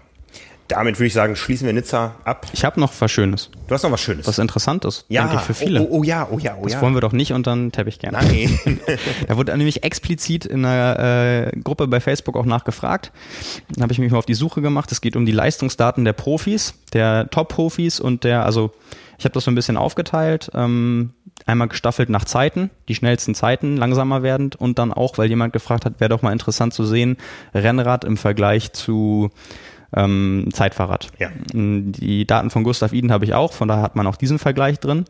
Und äh, ich glaube, ich, ich habe mir mal fünf Athleten rausgesucht und wir können ja mal anfangen, das ist quasi nach Rangliste geordnet, also schnellste Zeit zu langsamster Zeit. Mhm. Ähm, Rudi van Berg hatte ja die, die schnellste Radzeit overall mit äh, offizieller Zeit 2.17.24. Der hat äh, Average Power 304 Watt getreten, Normalized Power 320 war ein Schnitt von 39,9 kmh. Ich habe bei jedem Athleten noch dazu ähm, geschrieben, mit wie viel Watt äh, die den Col de Vence hochgefahren sind, die mhm. knapp 10 Kilometer. Das waren bei ihm 366 Watt. Okay. Mhm. Und er hat auch die schnellste Zeit da hoch, mhm. der auch insgesamt die schnellste Radzeit. Also das ist schon ordentlich. Der ist ja einen Ticken größer als die meisten, wiegt dementsprechend wahrscheinlich auch mehr. Mhm. Ich habe mir jetzt nicht die Mühe gemacht, jeden nach seinem Gewicht noch zu fragen. Also mhm. das kann ich jetzt leider für alle die, die sagen, klar, Watt pro Kilogramm ist entscheidend, gerade am Anstieg. Das weiß ich auch. Äh, damit kann ich jetzt gerade nicht unbedingt dienen. Vor allem, wenn man sich da auf, was weiß ich, Wikipedia oder Steckbriefe von Websites ja, ja. verlässt, die drei Jahre oder so alt sind. Das ist wie Starter. Dann, dann, ja, dann kann man sich das auch schenken. Gustav äh, hat ja bei uns gesagt, dass er äh, ungefähr 68 Kilo wiegt. Von daher, bei dem könnte man das jetzt umrechnen. Der hat äh, weniger getreten, war ja auf dem Rennrad unterwegs, war deswegen sein quasi Systemgewicht, also sowohl Rad mit Anbauteilen und sein Körpergewicht äh, wahrscheinlich deutlich leichter als bei mhm. Rudi von Berg. Der hat äh, 278 Watt Normalized, äh, Average Power getreten, 303 Watt Normalized Power, mhm. ähm, 39,7er Schnitt. Der hatte sogar noch eine Herzfrequenz dabei, 166 BPM. Das mhm. ist schon, finde ich, relativ hoch. Gerade ja, mit, ja. wenn es der Durchschnitt ist, noch mit der Abfahrt und so weiter. Ja. Schon, ja, wenn das, wenn das mal kein Messfehler ist, ist das schon wirklich ordentlich. Ja. Ähm, und Col de Vence mit äh, 360 Watt hochgefahren. Der war ja auch in der Spitzengruppe drin. Also der ist ja in der offiziellen Zeit nur eine Sekunde langsamer gefahren. Also fast die gleiche Power bergauf bei deutlich weniger Gewicht. Ja. Okay. Genau. Das spricht dann in dem Fall nicht unbedingt dafür, dass das Rennrad jetzt die einen großen Vorteil gebracht hätte. Nee, das mhm. stimmt. Ja, klar, wir wissen ja auch, mit was so Differenz angeht bei der Aufzeichnung ja, von Powermeter ja. und so weiter. Mhm. Ähm, klar, also das, äh, das spielt da alles mit rein, aber auf irgendwas muss man sich ja verlassen, ja, sonst kann man sich das ja komplett schenken. Ähm, dann äh, Bradley Weiss habe ich noch äh, rausgesucht, der ist Neunter geworden insgesamt, ist 2,21, 51 offiziell gefahren. Der ist äh, relativ klein und da sieht man auch sofort an den Werten. Der hat äh, 260 Watt Average Power getreten, 278 Normalized Power. Okay. Und ähm, ja, war dann 38,5 kmh und den Col de Vence mit 330 Watt hoch, also 36 Watt weniger als Rudi von Berg. Mhm. Ähm, ja, war etwas langsamer, wiegt aber auch deutlich weniger, also steht schon im Verhältnis. War ja so gut vier Minuten langsamer als die Spitzengruppe. Und dann haben wir zum Beispiel noch, ähm, das ist auch ganz interessant, glaube ich. Also von all den fünf, die ich jetzt hier aufgelistet habe, ist äh, Gustav Iden der einzige mit einem Rennrad. Mhm. Als vierten habe ich noch Josh Amberger. Das ist insofern interessant, dass er ja erst, der kam ja ganz vorne mit aus dem, aus dem Wasser. Mhm. hat die Spitzengruppe ja dann verloren. Also da kann man mal auch, kann man jetzt auch an den da Daten sehen, warum. Ähm, der hat 277 Watt Average Power stehen, äh, 292 Normalized Power, 37 9er Schnitt waren es bei ihm und äh, 338 Watt den Col de Vence hoch. Mhm. Und ähm, ja, das der ist auch nicht besonders groß, aber würde ich mal einschätzen vom Gewicht ungefähr so wie Gustav Iden und von der Statur auch, auch ähnlich. Also ähm, hat er sogar, was die Durchschnittsleistung angeht, ähm, genauso viel getreten quasi wie mhm. Gustav. Und da mhm. sieht man halt mal am Anstieg hat Gustav mehr getreten, also da quasi bewusst attackiert und spricht natürlich auch dafür, was ich auch schon gesagt habe, dass er extrem gut abfahren kann und mhm. da dann im Vergleich zu anderen vielleicht noch was rausgeholt hat. Und ähm, was vielleicht also oder was ich auch sehr interessant finde, als fünften Athleten bewusst genommen, ähm, Pablo da Pena oder da Pena, der ehemalige Trainings- oder immer noch Trainingskollege von Javier Gomez, der ja wirklich im Verhältnis sehr klein ist und wenig wiegt. Ähm, wie gesagt, ich konnte jetzt leider nicht rausfinden, wie viel genau, aber ich glaube, der ist, der ist keine 1,70 groß. Nee. Ähm, mhm. Der hat 237 Watt Average Power stehen, Ui. 260 Watt Normalized Power. Da kann ich ganz stolz sagen, da liege ich drüber. Ja. Nicht viel, aber ganz knapp, ein paar Watt. Ähm, äh, 36,7er Schnitt hat er stehen und den Col de Vence mit 297 äh, Watt hoch. Also sind wir quasi mit der gleichen Leistung gefahren. Er, mhm. er wiegt aber wahrscheinlich deutlich weniger, bestimmt 10 mhm. Kilo. Mhm. Ähm, aber der ist auch äh, sehr langsam gefahren. Also ich glaube, seine, seine offizielle Zeit war jetzt 2,27, also 10 Minuten langsamer schon als die Spitzengruppe. Mhm. Ähm, immer noch waren es dann vier Minuten schneller als Patrick Lange, mhm. der, würde ich sagen, eine ähnliche Statur hat. Also vielleicht ist das auch so ein Punkt äh, oder so ein ja, Ansatzpunkt, wie viel auch Patrick Lange ungefähr getreten haben mhm. könnte. So in dem Bereich wird das wahrscheinlich. Man weiß es ja nicht. Was man weiß, ist ähm, Durchschnittspower ist Kraut und Average äh, und äh, Normalized Power ist Rüben. so hat es genau, Ja, genau. Nee, aber ich meine nur, also kann man ja, man kann da ja schon was von ableiten. Ich finde halt auch ähm, bei allen, klar, gibt's ja immer Untersuchungen und so weiter, Messfehler, die drin sein können. Es ist alles schlüssig. Mhm. Also ähm, der schnellste Athlet, der auch gleichzeitig größer ist, hat mit Abstand äh, die, die, die höchsten Wattzahlen. Und dann siehst du auch je nach äh, Gewicht und Größe, dass es weniger wird und auch an den Zeiten, dass das nicht dann im Verhältnis steht und es ausgeglichen wird. Also dass jemand weniger tritt, aber gleich schnell ist, mhm. sondern dass es dann so viel weniger ist, dass der trotz weniger Gewicht auch langsamer fährt. Also so, so ein paar, paar Einblicke hier, habe ich dann versucht mitzubringen. Das ist, glaube ich, für alle Zahlen-Nerds und Datenfreaks, wie mich auch, äh, interessant. Ja. Genau, und das vielleicht noch so als runder Abschluss für Nizza. Wie gesagt, weil da auch explizit in der Gruppe nachgefragt wurde, ob es nicht interessant ist. Ich habe zum Glück jetzt äh, relativ viel gefunden und mhm. finde die Resultate auch interessant. Von daher können wir da einen Haken hintermachen. Ja, sehr schön. Ich hatte ein Rennrad dabei, war aber auch nicht im Rennen. Ja. Bin die Strecke ja vorher abgefahren, hatte auch keine Wattmesspedalen, also von daher. Ja. Wer, wer, wer da mal unterwegs war, kann es irgendwo einordnen. Es ist schwer auf andere Strecken übertragbar. Ja, klar. klar. Da, da sind wir bei der großen Frage, wie weit ist Nizza auf Hawaii übertragbar? Wir wollen ja den Bogen spannen. Aber das machen wir mal in dem Sinne, dass wir auch nochmal auf das eingehen, was zwischendurch sich abspielt. Es gab nämlich auch am Wochenende jetzt ein paar Rennen und einen großen Rücktritt. Genau. Von von Flerken hat ich, kann man eigentlich, kann man sagen, ihr Karriereende generell bekannt gegeben? Also auf jeden Fall war es ihre letzte Langdistanz. Also ich weiß jetzt nicht, hat sie, ich, hat sie gesagt, dass sie noch, sie macht noch Rennen, glaube ich, jetzt erstmal, die, also dieses Jahr noch. Ja, aber das war ihr großer genau. Langdistanzabschied genau. in ihrer Heimat in den Niederlanden. Ja, sie ist ja von da quasi über Österreich nach Deutschland gewandert. Ja, ja. Also mit einem Deutschen, mit äh, Per van Flerken verheiratet, ehemals Per Bittner. Und ähm, ja, hat jetzt gesagt, sie beendet ihre Langdistanzkarriere. Sie hat 17 Mal unter neun Stunden gefinisht. Ja. Ich glaube, das ist äh, outstanding. Das ist Weltrekord. Weltrekord. Und äh, ja, die Szene trauert ihr schon so ein bisschen hinterher, glaube ich. Es gibt ein paar Kommentare von außen. Genau, habe ich als äh, Kommentar Reh in dem Fall der Woche rausgesucht, einfach mal so ein ja so eine so eine Mischung äh, mitgebracht, mhm, weil glaube ich dadurch, wir haben ja auch ein Interview mit ihr auf auf YouTube stehen für alle, die, die sich das noch nicht angeguckt haben. Ähm, ja, wird dadurch, glaube ich, sehr deutlich, was für ein Standing sie hatte und hat. Ähm, äh, ich ich fange mal an. Äh, wurde entweder bei Facebook kommentiert oder bei, ähm, bei YouTube. Ich habe mal so ein bisschen was zusammengesucht. Mhm. Äh, sehr sympathisch, tolle Sportlerin und vor allen Dingen immer locker und freundlich. Hatte sie persönlich im Kraichgau getroffen, wünsche ihr nur das Beste für die Zukunft. Und einer hat sogar geschrieben, oh, das trifft mich jetzt aber. also wirklich ja. persönlich betroffen. So eine liebe und erfolgreiche Sportlerin. Alles Gute für den weiteren Weg, liebe Yvonne. Und äh, jemand, der schreibt, ohne Yvonne ist die Triathlon-Welt nicht mehr so bunt. Das können wir bestätigen. Herzlichen Glückwunsch und alles Liebe und Gute. Ja, Wobei, ich weiß nicht, ob es besonders bunt war. Sie war ja quasi nur in Pink unterwegs. Ich wollte gerade sagen, das Pink wird ein bisschen fehlen. Ja? Genau, nee, aber das, äh, das stimmt auch schon. Und dann äh, zu, dem, zu dem Rennen jemand geschrieben, Puh, Yvonne von Flerken, so toll gekämpft, du wirst uns fehlen. Deine Aufholjagd ist echt immer der Hammer. Ganz, ganz herzlichen Glückwunsch. Genieße deinen Sieg und deinen Tag. Ähm, jemand, der schreibt, was für eine Karriere der fliegenden Holländerin. Einfach nur Glückwunsch. Und äh, alles Gute, Yvonne van Flerken, du hast immer eine super Vorbildfunktion gelebt. Ja. Ja, also merkt man wirklich durch, also wir hatten auch nur durchweg positive Sachen ähm, und das, ja, ist glaube ich ein, eindeutig, dass das so sowohl sportlich als auch menschlich so ein bisschen, ähm, ja, ein Verlust ist. Glaube ich immer auch sehr humorvoll mit allem äh, umgegangen und äh, auch immer sehr unterhaltsame Interviews, äh, locker und für jeden Spaß zu haben. Ähm, ja, sehr, sehr sympathisch. Ja, ja.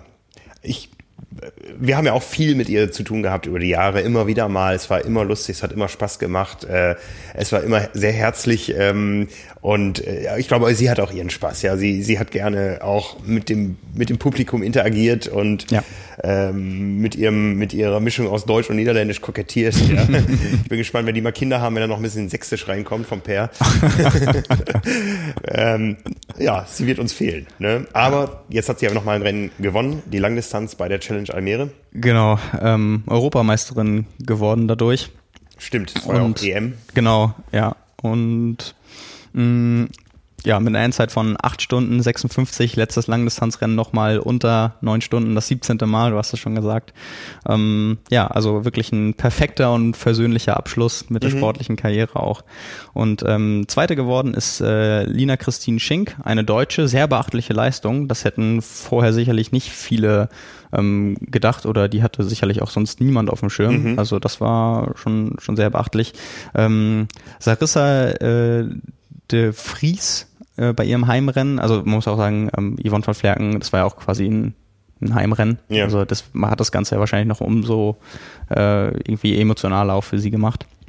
Ähm, ja, ihre Landsfrau äh, auf Platz drei Genau. Und ähm, vielleicht noch ganz kurz zum, zum Männerrennen, weil wir den, den Hawaii-Bogen auch haben.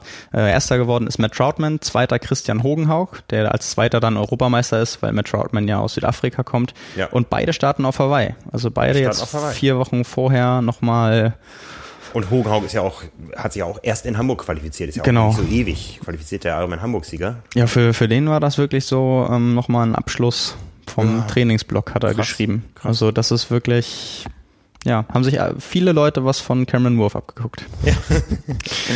ja. Also der, ja, das fand ich sehr, fand ich sehr beachtlich, weil ja. beide ja auch definitiv auf Hawaii starten wollen und auch Matt Troutman hat ja in Hamburg teilgenommen. Das, also beide haben mhm. jetzt quasi nochmal bewusst, sie müssen oder sie mussten das Rennen ja nicht machen.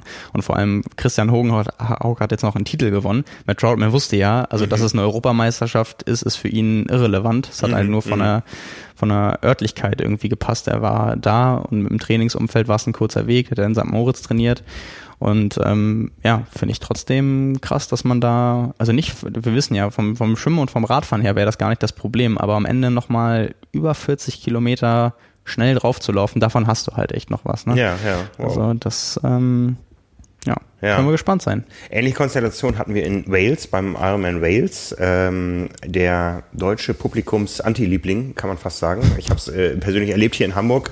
Stefan Schumacher in Hamburg DNF habe es mitbekommen, wie der damals aus der Wechselzone raus ist, wie die Leute ihm nachriefen. Doper, ne? also ehemaliger Radprofi mit einschlägiger Vorgeschichte, hat beim Ironman Wales äh, zwischenzeitlich, glaube ich, sogar geführt. Ich habe gesehen, dass es da dann auch unterwegs während des Rennens Kommentare gab. Äh, nun gibt doch mal einer richtig Gas, damit der nicht gewinnt. Ja, der ist am Ende, glaube ich, Vierter geworden hinter genau. Fabian Rahn. Genau, ähm, Fabian Rahn Dritter als bester Deutscher. Genau. Wieder in Wales äh, super performt. Das Rennen scheint ihm echt zu liegen. Ähm, ja, leider nicht ganz mit der Hawaii-Quali geklappt. Es war jetzt das erste Ironman-Rennen, wo schon die Quali für nächstes Jahr fix gemacht wurde und da gab es auch dann nur logischerweise ein Slot, dabei ja. ist es auch geblieben. Und ja, von daher glaube ich trotzdem sehr zufrieden mit dem Rennen. Ähm, jetzt nicht das Opti, das Optimale wäre natürlich immer mhm. irgendwie ein mhm. Sieg, durch welche Konstellation auch immer. Aber ich glaube damit, der sah wirklich sehr happy aus. Und das kann er damit auch sein. Also bei dem schweren Rennen ähm, auf dem Podium, da hat er echt gut abgeliefert. Ja, sehr schön. Den, den Slot hat sich geholt? Ähm, Arnaud Goliot, Franzose. Mhm. Mm, hätte man, glaube ich, vorher auch nicht unbedingt äh, gedacht. Und die Leistung des Zweitplatzierten Maximilian Hammerle aus äh, Österreich auch sehr beachtlich. Also es war so ein bisschen das Rennen der Underdogs. Ja. So die, die Leute, die man vielleicht so ein bisschen äh, kannte. Joe Skipper wurde ja disqualifiziert, hat das Rennen trotzdem noch durchgezogen. Auch sehr kuriose Geschichte. Hätte auch theoretisch die schnellste Laufzeit gehabt noch. Mhm. Ich, ich glaube sogar die auch noch den schnellsten Radsplit. Ähm, also ja, kurios, dass er nicht da aufgehört hat, ja. ähm, weil er ja auch auf Hawaii startet. Ja. Deswegen, das ist halt, war so eine Sache. Wenn du es dann noch für irgendwas machst und für einen Sieg oder einen Titel, ist es vielleicht nochmal was anderes, aber bei ihm war wirklich vielleicht aus Frust dann noch durchgezogen. Ähm, aber genau, da hätte man wahrscheinlich gedacht, äh, der wäre auch dann weit vorne gelandet. Vielleicht wär, hätte auch, äh, ich weiß gar nicht, ich glaube, er hat zwischendurch nämlich noch eine Zeitstrafe bekommen, die ihn irgendwie, nee, er hatte, hatte, hatte einen Platten, der ihn rausgeworfen hat, hat dann aber weitergemacht und wurde dann irgendwie nochmal disqualifiziert. Mhm. Also ja, da hätte man wahrscheinlich gedacht, dass das so der Top-Favorit ist. Äh, Dylan McNeese als erster aus dem Wasser, zwölf Minuten schneller geschwommen, nur als äh, Stefan Schumacher und Fabian Rahn. Also den kennt man ja als äh, Überschwimmer. Ja. Und, äh, aber zwölf ja. Minuten ist schon. Da, ja, das sind, das sind, das sind drei Welten. Ja. Also das ja. ist schon, das ist echt übel. Das ist, das ist wirklich, wirklich ja, viel. Ja, da, äh, über welche Zeiten reden wir bei, bei, den, bei den dreien, die du genannt hast? Bei Dylan McNeese äh, 47 Mitte, also 47, ja. 27 und Fabian Rahn 59, 17 und Stefan Schumacher einen Ticken langsamer. Das schwimme ich auch. Ne? Also, ja, ja. Ne, ich weiß nicht, wie die Bedingungen da waren, aber 47 Minuten sprechen erstmal für Bedingungen, die okay sind. Ja. Es wurde mit Neo geschwommen, also die Zeiten der Profis da. Jetzt kann ich auch mal sagen, ich schwimme so schnell wie deutsche Profis, wenn du, wenn du so schnell läufst wie deutsche Profis. Ja. Sollten wir eine Staffel machen. Sollten wir eine Staffel machen. genau. Ja, aber ich habe mich wirklich gefragt, warum tut man das äh, so kurz vor Hawaii nochmal ein Rennen, was ja auch extrem schwer ist zu machen. Ja? Ich glaube, äh, ich glaube, die Quali für nächstes Jahr war wahrscheinlich so, ja. dass war im Hinterkopf vielleicht schon. Ja. Von dem einen oder anderen. Also sowohl von Stefan Schumacher wahrscheinlich, der sonst gucken muss, weil da muss man ja sagen, also was er im Schwimmen und Laufen zeigt und zeigen kann, das ist ja nicht nicht konkurrenzfähig im Vergleich zu den weltbesten Triathleten, ja, ja, mit denen ja. er sich auf Hawaii misst. Und dann hat er wahrscheinlich die Chance gewittert, schon für nächstes Jahr, wenn alle anderen in der Hawaii-Vorbereitung sind. Schwere Radstrecke, die ihm in die Karten spielt, ist es vielleicht das beste Rennen, was er bekommt. Also man kann natürlich auch jetzt mhm. sagen, Argentinien hat äh, sogar bis zum, ich glaube, er hat ja den letzten Slot bekommen oder den ja vor, genau äh, als Sechsplatzierter. Ich weiß nicht, ob er Fünfter oder Sechster war. Das waren ja, ähm, die beiden Deutschen, Stefan Schumacher und äh, Lukas Krämer. Mhm. Aber da war das Schwimmen verkürzt, was ihm natürlich, sehen wir ja auch hier, extrem in die Karten spielt. Ja, ja, ja. Und ähm, auch das ein spätes Rennen, wo viele nach Hawaii noch nicht äh, wieder Lust haben auf eine Langdistanz und sich zu qualifizieren. Also ja. immer zu den günstigen Zeitpunkten. Sonst könnte man natürlich auch sagen, hätte er sich vielleicht auch gar nicht dieses Jahr qualifiziert. Also wer weiß, bei den Leistungen gehört er nicht unbedingt zu denen, die man sonst äh, im Kampf um die Siege bei den Langdistanzen sieht und dementsprechend um die Slots. Also mhm, ich glaube, der mhm. braucht auch schon einfach einen günstigen Umstand dafür, dass er nächstes Jahr wieder auf Hawaii sein kann. Mhm. Und das war wahrscheinlich seine Überlegung, weil er muss entweder Glück haben oder noch große Leistungssprünge in der ersten und dritten Disziplin machen. Ja, also man muss ganz klar festhalten, das sehen wir ja in allen Kommentaren, wenn er irgendwo auftritt, die Stimmung ist absolut gegen ihn ja, aufgrund der Vorgeschichte, ja, eben doch äh, einschlägiges Doping als Radsportler, jetzt versucht das im Triathlon und da ist er ja auch nicht der Einzige, also wir haben letzte Woche drüber äh, gesprochen, zwei, zwei Ex-Radprofis haben sich in Nizza äh, als Age-Group-Weltmeister hervorgetan dann, ja, ähm, teilweise auch schon auf Hawaii am Start, äh, Vinokurov wird auf Hawaii starten. Und das ist äh, schon ein Problem für die Szene und für den Sport, dass sich viele einschlägig aus anderen Sportarten bekannte Athleten auf einmal im Triathlon wieder tummeln. Ja, und das ist eine Entwicklung, die die auch wir natürlich sehr kritisch sehen, ja, ähm, wohl wissend, dass es einen gewissen Rechtsrahmen gibt und wo wir auch wissen, dass wir es nie allen recht machen können. Es gibt dann auch immer mal wieder Leute, die sagen, warum ist jetzt bei Stefan Schumacher dieser Halbsatz mit Doping drin oder bei Lisa Hüttaler und so weiter, warum lasst ihr es nicht raus, warum macht ihr es nicht ganz neutral? es ist nicht lösbar, das Problem. Ja, man, wie man es wie man's, wie man's macht, äh, irgendwer fühlt sich immer angegriffen ja. oder äh, ist dann, dann gibt es einen Aufschrei, weil es nicht gemacht wurde. Mhm. Also man, mhm. du sagst es schon, man kann es da niemandem recht machen, weil man muss sich für eine Variante entscheiden. Ja. Ähm, man kann es mal so, mal so machen. Es ist natürlich, wenn wir in allen berichtenden Formaten äh, das immer erwähnen wollen, dann müssen wir jedes Mal die ganze Lebensgeschichte erzählen. Und das ja. können wir nicht bei allen Athleten machen. Ja. Wenn es jetzt darum geht, dass jemand vielleicht so ein großes Rennen gewinnt, äh, und die Wahrscheinlichkeit auch da ist, äh, dass jemand vielleicht die sportliche Geschichte nicht kennt, weil er den Namen dann durch den großen Sieg zum ersten Mal sieht, dann ist das auch eine andere Diskussion. Dann kann man mhm. natürlich mal ausführen und sagen, hier, das ist der Sieger, der kommt da und daher und so. Also das ist, es kommt ja auch ein bisschen auf den Kontext drauf an. Wenn man nur, wie jetzt zum Beispiel hier im Rennenbericht sagt, äh, und Stefan Schumacher hat die schnellste Radzeit gefahren, dann ist das erstmal so. Dann mhm. ist es aber nicht in einem Rennbericht unsere Aufgabe, jetzt zu sagen, das zu bewerten oder sonst irgendwie, das, das passt da nicht rein. Ja, ja. Wir, das ist so, da schließt sich der Kreis zum Anfang. Ja. Dafür haben wir andere Formate. So, das können wir hier machen, das können wir irgendwie selbst sonst mal abseits davon thematisieren, äh, mit einem klaren Blickpunkt darauf. Aber wir können nicht anfangen, in jedem Rennbericht komplett dann ganz, ganz aktuell Alles haben wir es. Ich, ich erzähle ja die Geschichte des Ironman Hawaii. Jeden Tag gibt's äh, ein neues Jahr und gestern war eben das Jahr, wo Jürgen Zeck zum ersten Mal auf Hawaii den Radstreckenrekord gefahren ist. Ja, und äh, ab da war er der Überbiker. Ja, das ging auch durch die US-Medien unter diesem Titel. Ja, ja. und äh, dieser dieser Absatz zum Überbiker ist kurz. Alles, was sich 2006 abgespielt hat mit seiner positiven Probe und seinem komischen Rücktritt und so weiter, das ist ja viel ausführlicher in dem Artikel drin. Aber die Leute stören sich schon daran, dass man ihn überhaupt erwähnt. Ja. Und das kann man sicher nicht machen, weil das wäre eine Verzerrung nein. der Geschichte des ja, Rennens. Nee, nein, das er ist damals die Leistung gefahren, er ist damals nicht aufgefallen, er ist 14 Jahre später in der Dopingkontrolle erstmals aufgefallen. Ähm, man muss das auch alles irgendwo einordnen. Und Eben, und alles, alles andere sind einfach dann eine Unterstellung bis hin zu irgendwie Beleidigung teilweise. Ja, ja, ja. Und äh, ja, also da, da muss man halt ganz klar trennen. Ja, und, und da nur als, als Signal nach außen, da passiert bei uns nichts fahrlässig. Das sind schon, äh, wir haben schon irgendwo Standards, nach denen wir uns halten. Ähm, unsere Meinung können wir auch ganz klar hier sagen. Also ich bin auch kein Freund davon, dass ein Stefan Schumacher auf Hawaii startet. Er darf es. Er wird es auch fürs nächste Jahr versuchen, das haben wir jetzt gesehen. Ähm, es ist spannend, ob er, wie er auf eine Interviewanfrage reagieren wird. Ja, also, kann, ja, also können, können wir ja auch in diesem Fall, vielleicht hört er uns ja. ja. Also, wir, haben, wir, wir, haben, sind, wir, sind, wir sind dafür ähm, offen. Ja. Wir wollen ähm, Journalismus machen, neutralen Journalismus und es interessiert die Szene natürlich ja. auch, wie er dazu steht. Er hat sich ja. dazu in Interviews ja auch schon geäußert. Ähm, und klar, also ja. wenn er bereit ist dazu, wir kennen es ja von anderen Fällen, wo die Athleten dann einfach sagen, es ist nicht im Interesse, die wollen das nicht. Ähm, wenn es in dem Fall so ist, dann sind wir auf jeden Fall bereit dazu, machen ja. das gern. Also das, das auch, es gibt definitiv Athleten, die uns Interviews verweigern, weil sie wissen, diese Fragen kämen vor. Das ja, haben wir immer wieder äh, gehabt. Es gibt ja auch immer die, die Fälle, da findet äh, sowas statt, aber halt nicht live und sonst irgendwie und da wird es dann im Nachhinein.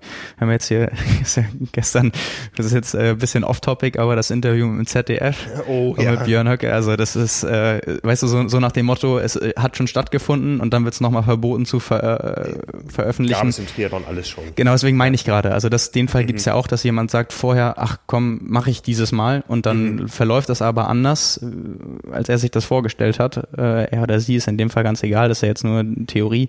Ähm, ja, und dann wird im Nachhinein gesagt, ja, äh, habe ich jetzt zwar gemacht, aber das wird niemals, niemals jemand sehen oder hören oder so mhm, oder lesen. Mhm. Ähm, ja, das ist natürlich äh, ist ein schwieriges Thema, wenn so Pressefreiheit auf irgendwie dann generell so, so, eine, so eine Rechts- oder wenn daraus so eine Rechtsgeschichte wird und da dann Aussage gegen Aussage ja. steht und äh, ist natürlich dann immer, immer unschön. Aber ja, ja, also klar, wenn man so eine Anfrage stellt und sich einvernehmlich darauf einigt, dass es auch darum gehen soll, weil das ja auch dann der Kernpunkt ist und das Interessante und äh, das ja auch irgendwie stellvertretend für diese Person ist, dann sollte das abgemacht sein. Mhm. dann ist ein Interview halt ein Interview. Ja. Also dann weiß jeder, worauf er sich einlässt. Das kann man annehmen oder absagen, aber wenn man es annimmt, dann ist es, ist es auch so. Da muss man auch dahinter stehen, vom, von beiden Seiten, denke ich. Aber von daher, das ist nicht die Realität, das, das wissen wir auch. Ähm, ja, aber von daher spannend ist es für alle auf jeden Fall immer, wenn sowas stattfindet und äh, man sich dann auch selbst eine Meinung bilden kann. Auf jeden Fall. Ja, wir bewegen uns weiter auf Hawaii zu. Ich bin in 14 Tagen schon da. Da werden wir einmal über die Distanz podcasten. Haben wir uns schon vorgenommen. Nächste Woche sitzen wir hier nochmal. Ja, was erwartet uns dieses Jahr auf Hawaii? Es erwartet uns ein neues Startprozedere. Es erwartet uns das teilnehmerstärkste Ironman Hawaii-Rennen aller Zeiten. Es werden jedes Jahr mehr. Es werden jedes Jahr mehr Quali-Rennen.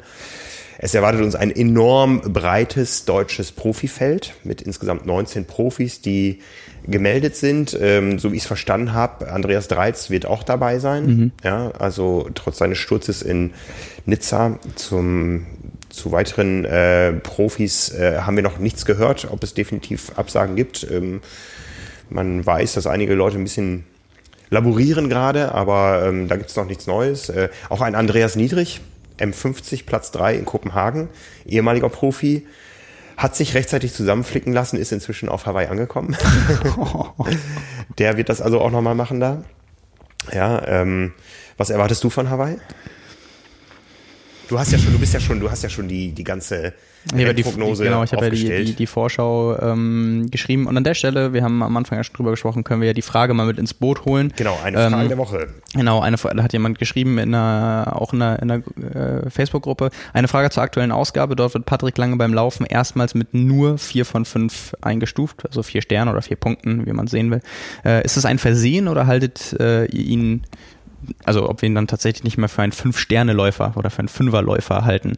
Ja. Um, ähm, um das einzuordnen, Simon ist also unser Experte, der vor den großen Rennen die Athleten sich genau anschaut und äh, für verschiedene Kriterien Punkte vergibt. Schwimmen, Radfahren, Laufen äh, sind die drei Hauptkriterien. Genau. Ne? Ähm, und dann eine Aussage auf den, auf den Sieg. Ähm, oder äh, ja, letztendlich, letztendlich die, die Athleten einordnet, wie, wie wahrscheinlich ihre Siegchancen sind und in diesem Falle Patrick Lange, der den Streckenrekord hält auf Hawaii, der dreimal jetzt äh, beim Laufen richtig performt hat, bekommt von dir nur vier von fünf Sternen und das ist den Leuten draußen aufgefallen. Ähm, ja, aber vier von fünf Sternen in der Nizza-Vorschau. In der Nizza-Vorschau. Und äh, das habe ich dann auch ganz klar dann begründet und gesagt, äh, klar, es, es bezieht sich natürlich einmal auf die Distanz, weil es geht um das Rennen in Nizza, nicht um mhm. den generellen Athleten. Das ist natürlich mhm. klar, wenn wir jetzt Jan Frodeno äh, Punkte geben müssen bei einem WTS-Rennen über fünf Kilometer, sieht das auch anders aus, als wenn wir das jetzt für Hawaii machen. Mhm. Äh, dementsprechend finde ich natürlich nur vier von fünf für Patrick Lange, weil seine Bestzeit bei 1,10, 1,11 liegt und da teilweise Athleten bei waren wie Christian Blumfeld, Gustav Iden, die 1,6, 1,7 gelaufen sind, äh, Alistair Brownlee 1,7 gelaufen, äh, 10 Kilometer Solo-Bestzeit, wenn man die auch dann noch mit reinnehmen will, von 28, äh, 32. Javier Gomez, äh, der seine WM-Titel auch auf der 70-3-Distanz immer beim Laufen entschieden hat, teilweise äh, den anderen Athleten sechs, sieben Minuten beim Laufen abgenommen hat. Also schon wirklich mehrere Athleten, die auf jeden Fall eine Liga besser sind als Patrick Lange und wenn er mit denen dann in ein Laufduell gegangen wäre, er wahrscheinlich das nicht gewonnen hätte. Alles natürlich in der Theorie aufgrund der Ergebnisse der Vergangenheit. Ähm, das kann man aber, denke ich, schon so sagen, mhm. gerade so bei den Kurzdistanzlern. Deswegen äh, vier von fünf hat ja das Ergebnis letztendlich auch so ein bisschen bestätigt. Also bei Gustav Iden 1,810 zu einer 1,11 von Patrick. Wenn er jetzt, wenn das Rennen anders gelaufen wäre, vielleicht wäre eine 1,10 gelaufen, vielleicht auch eine 1,9 hoch. Äh, das sind dann aber, selbst wenn es äh, vorsichtig gesagt nur anderthalb Minuten sind, damit verliert man halt deutlich ein direktes Laufduell. Ja. Und dann finde ich, ist das schon eine, eine Liga Unterschied. Hat sich bestätigt. Ja, genau. Und äh, um das jetzt äh, wieder auf Hawaii zu beziehen, in Hawaii-Vorschau, für die, die es schon gelesen haben oder auch die es vielleicht noch lesen werden und äh, die aktuelle ab Aus morgen am Kiosk genau heute. ab morgen am Kiosk äh, aktuelle Ausgabe noch nicht haben da kann ich aber jetzt schon verraten da hat er auch fünf bekommen natürlich als Teilstreckenrekordhalter beim Laufen und derjenige der jetzt äh, in den letzten drei Jahren den schnellsten Laufsplit hatte und zweimal das Rennen für sich auch beim Laufen letztendlich entschieden hat. Mhm. Ähm, natürlich fünf Sterne. Also da habe ich dann auch klar unterschieden. Und ähm, auf deine Frage, um auf deine Frage zurückzukommen, was erwarte ich? Hm, ich, ich hoffe auf das erste Mal eine sportliche Auseinandersetzung von Patrick Lange und Jan Frodeno ohne Vorkommnisse. Mhm. Bei Patrick Langes ersten Start war es die Zeitstrafe von fünf Minuten, wo dann Leute gesagt haben, wenn man die abzieht, natürlich kann man das nicht machen, das wissen glaube ich auch die meisten, hätte er sogar gewonnen, rein von der Zeit. 2017 die Rückenprobleme von Jan Frodeno, letztes Jahr nicht am Start gewesen. Mich interessiert und alle anderen denke ich auch, wie das dann aussieht, ja. wenn einfach, ähm, da, also da, damit meine ich jetzt nicht irgendwie, klar, äh, muss man jetzt 2017 auch sagen, ähm, Rückenprobleme gehören dazu. Irgendwie, was mhm. weiß ich, Radposition oder wenn es da an dem, an dem Einteiler lag und so weiter. Das ist alles ein Teil davon. Und mhm. das ähm, kann man natürlich dann auch so sagen, wenn du das Rennen auf die Art und Weise verlierst, hast du es trotzdem verloren. Mhm. Das sehe ich ganz genauso. Ich hoffe nur einfach, dass ähm, beide äh, topfit am Start sind und dass wir dann uns auf ein richtig gutes Battle freuen können und vielleicht ja auch auf eine auf ein Laufduell auf Hawaii. Ich selbst, ich persönlich halte das nicht für wahrscheinlich. Ich glaube, dass äh, Jan Frodeno der klare Favorit ist. Ich glaube auch, dass ähm, es nicht viele Szenarien gibt, ähm, unter denen Patrick Jan schlagen kann. Wenn denn, und das ist jetzt wieder so der, der zweite Teil, wenn denn alles normal läuft. Aber mhm. wann läuft alles normal? Mhm. Das wissen wir auch. Ich, damit meine ich jetzt nur klar, es kann immer was großartig passieren, aber also die klare Dominanz von Jan Frodeno, sowohl auch äh, schon letztes Jahr vor seiner Verletzung hat er auch alle Rennen gewonnen. Und immer wenn es drauf ankommt, hat er abgeliefert. Ähm, die Verletzung ist eine, ist eine Ausnahme ich, äh, gewesen, weil klar, was soll er da machen? Aber er ist dann mit Siegen wiedergekommen, hat alle Rennen gewonnen, hat jetzt äh, dieses Jahr in Frankfurt klar dominiert, hat letztes Jahr in Frankfurt klar beim Laufen auch dominiert. Deswegen glaube ich auch, ähm, dass es da, weil wir sind uns, glaube ich, einig, Patrick Lange wird auf dem Rad keinen Vorsprung rausfahren.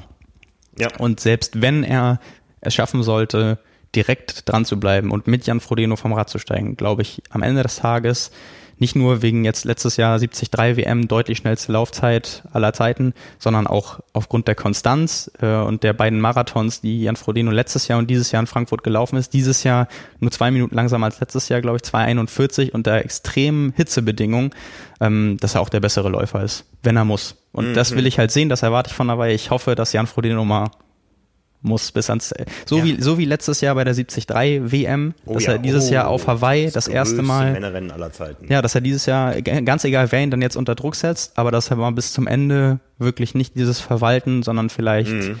dann mal alles auspacken muss, was geht und wir dann vielleicht auch den einen oder anderen Rekord da sehen können. Weil ich glaube, ich glaube nicht, wenn es äh, klar, es ist eine Frage der Bedingungen, da spielen so viele Sachen mit rein. Mhm aber ich glaube auch, dass Jan Frodeno unter 240 laufen kann auf Hawaii. Also aufgrund der Vorleistung und Unterdistanzleistung gibt's nichts, finde ich, was dagegen ja. spricht. Und ja, würde mich, würde mich freuen, wenn er nicht ab Kilometer 25 verwalten muss, sondern wenn das bis zum Ende ein richtig, äh, richtig harter Kampf wird für alle Beteiligten. Ähm, ja, soll jetzt nicht so klingen, als wenn ich unbedingt dafür wäre, dass Jan Frodeno gewinnt. Mich würden auch andere Szenarien super freuen. Zum Beispiel, wenn Lionel Sanders jetzt richtig einen auspackt nach Verletzung und mal alle überrascht. Nee, also ähm, ich bin da nicht irgendwie parteiisch oder so. Das ist jetzt einfach wirklich meine objektive Einschätzung, was ich erwarte, wie ich das so, so beurteile. Ja, aber letztendlich hoffe ich, dass es, dass wir ein, ein Rennen haben, was bis zum oder was möglichst lang auch mal spannend bleibt. Ja. Weil ich fand, letztes Jahr war es dann auch irgendwann früh beim Laufen klar, okay, ja. der Patrick macht das. Ich, ich glaube, dass viele Leute diese Situation vermeiden wollen, dass es so früh beim Laufen klar ist, dass der Patrick das macht. Ja. ja. Und ich äh, könnte mir vorstellen, dass da Allianzen geschmiedet werden, ähm, die alle damit äh, mit der Hoffnung zu tun haben, dass es extrem schwere Bedingungen werden. Ja, das ähm, äh, es gibt, glaube ich, viel mehr Möglichkeiten, Rennen zu gestalten, wenn, wenn es schon beim Schwimmen richtig wellig ist und beim, beim Radfahren richtig weht. Also ich glaube, ich glaube, eine, ein Faktor, der das ganze Rennen auf den Kopf stellen könnte. Also ich glaube, Cameron Wolf könnte eine große Rolle spielen, entweder für die für das Gesamtresultat, aber mindestens für die für die Rennszenarien ja. und äh, für den Rennverlauf auch. Und da wird es darauf ankommen, wie er schwimmt. Wenn er so schwimmt wie letztes Jahr und in der Spitzengruppe dabei ist, dann ist von Anfang an auf dem Rad vorfahren und wegfahren. Wenn er ein ganz schlechtes Schwimmen erwischt, wie er es auch schon mehrmals hatte, also er ist ja immer noch so eine Wundertüte, auch wenn mhm. er sich da klar verbessert hat. Und er kommt teilweise mit vier, fünf Minuten Rückstand aus dem Wasser, dann wird auch da nicht auf dem Rad das passieren, ähm, was jetzt irgendwie dann der Fall wäre, wenn er von Anfang an vielleicht allen davonfahren könnte. Also da muss man ja auch sagen, da sind ja wirklich diesmal viele starke Radfahrer dabei, wovon einige auf jeden Fall Schwimmrückstand haben werden. Also ja. Lionel Sanders, ähm, wenn jetzt kein Wunder passiert, wird auch eher in der zweiten Gruppe mitschwimmen. Boris Stein auch auf jeden Fall, der jetzt wieder dabei ist nach einem Jahr Hawaii-Pause, auch ein starker Radfahrer.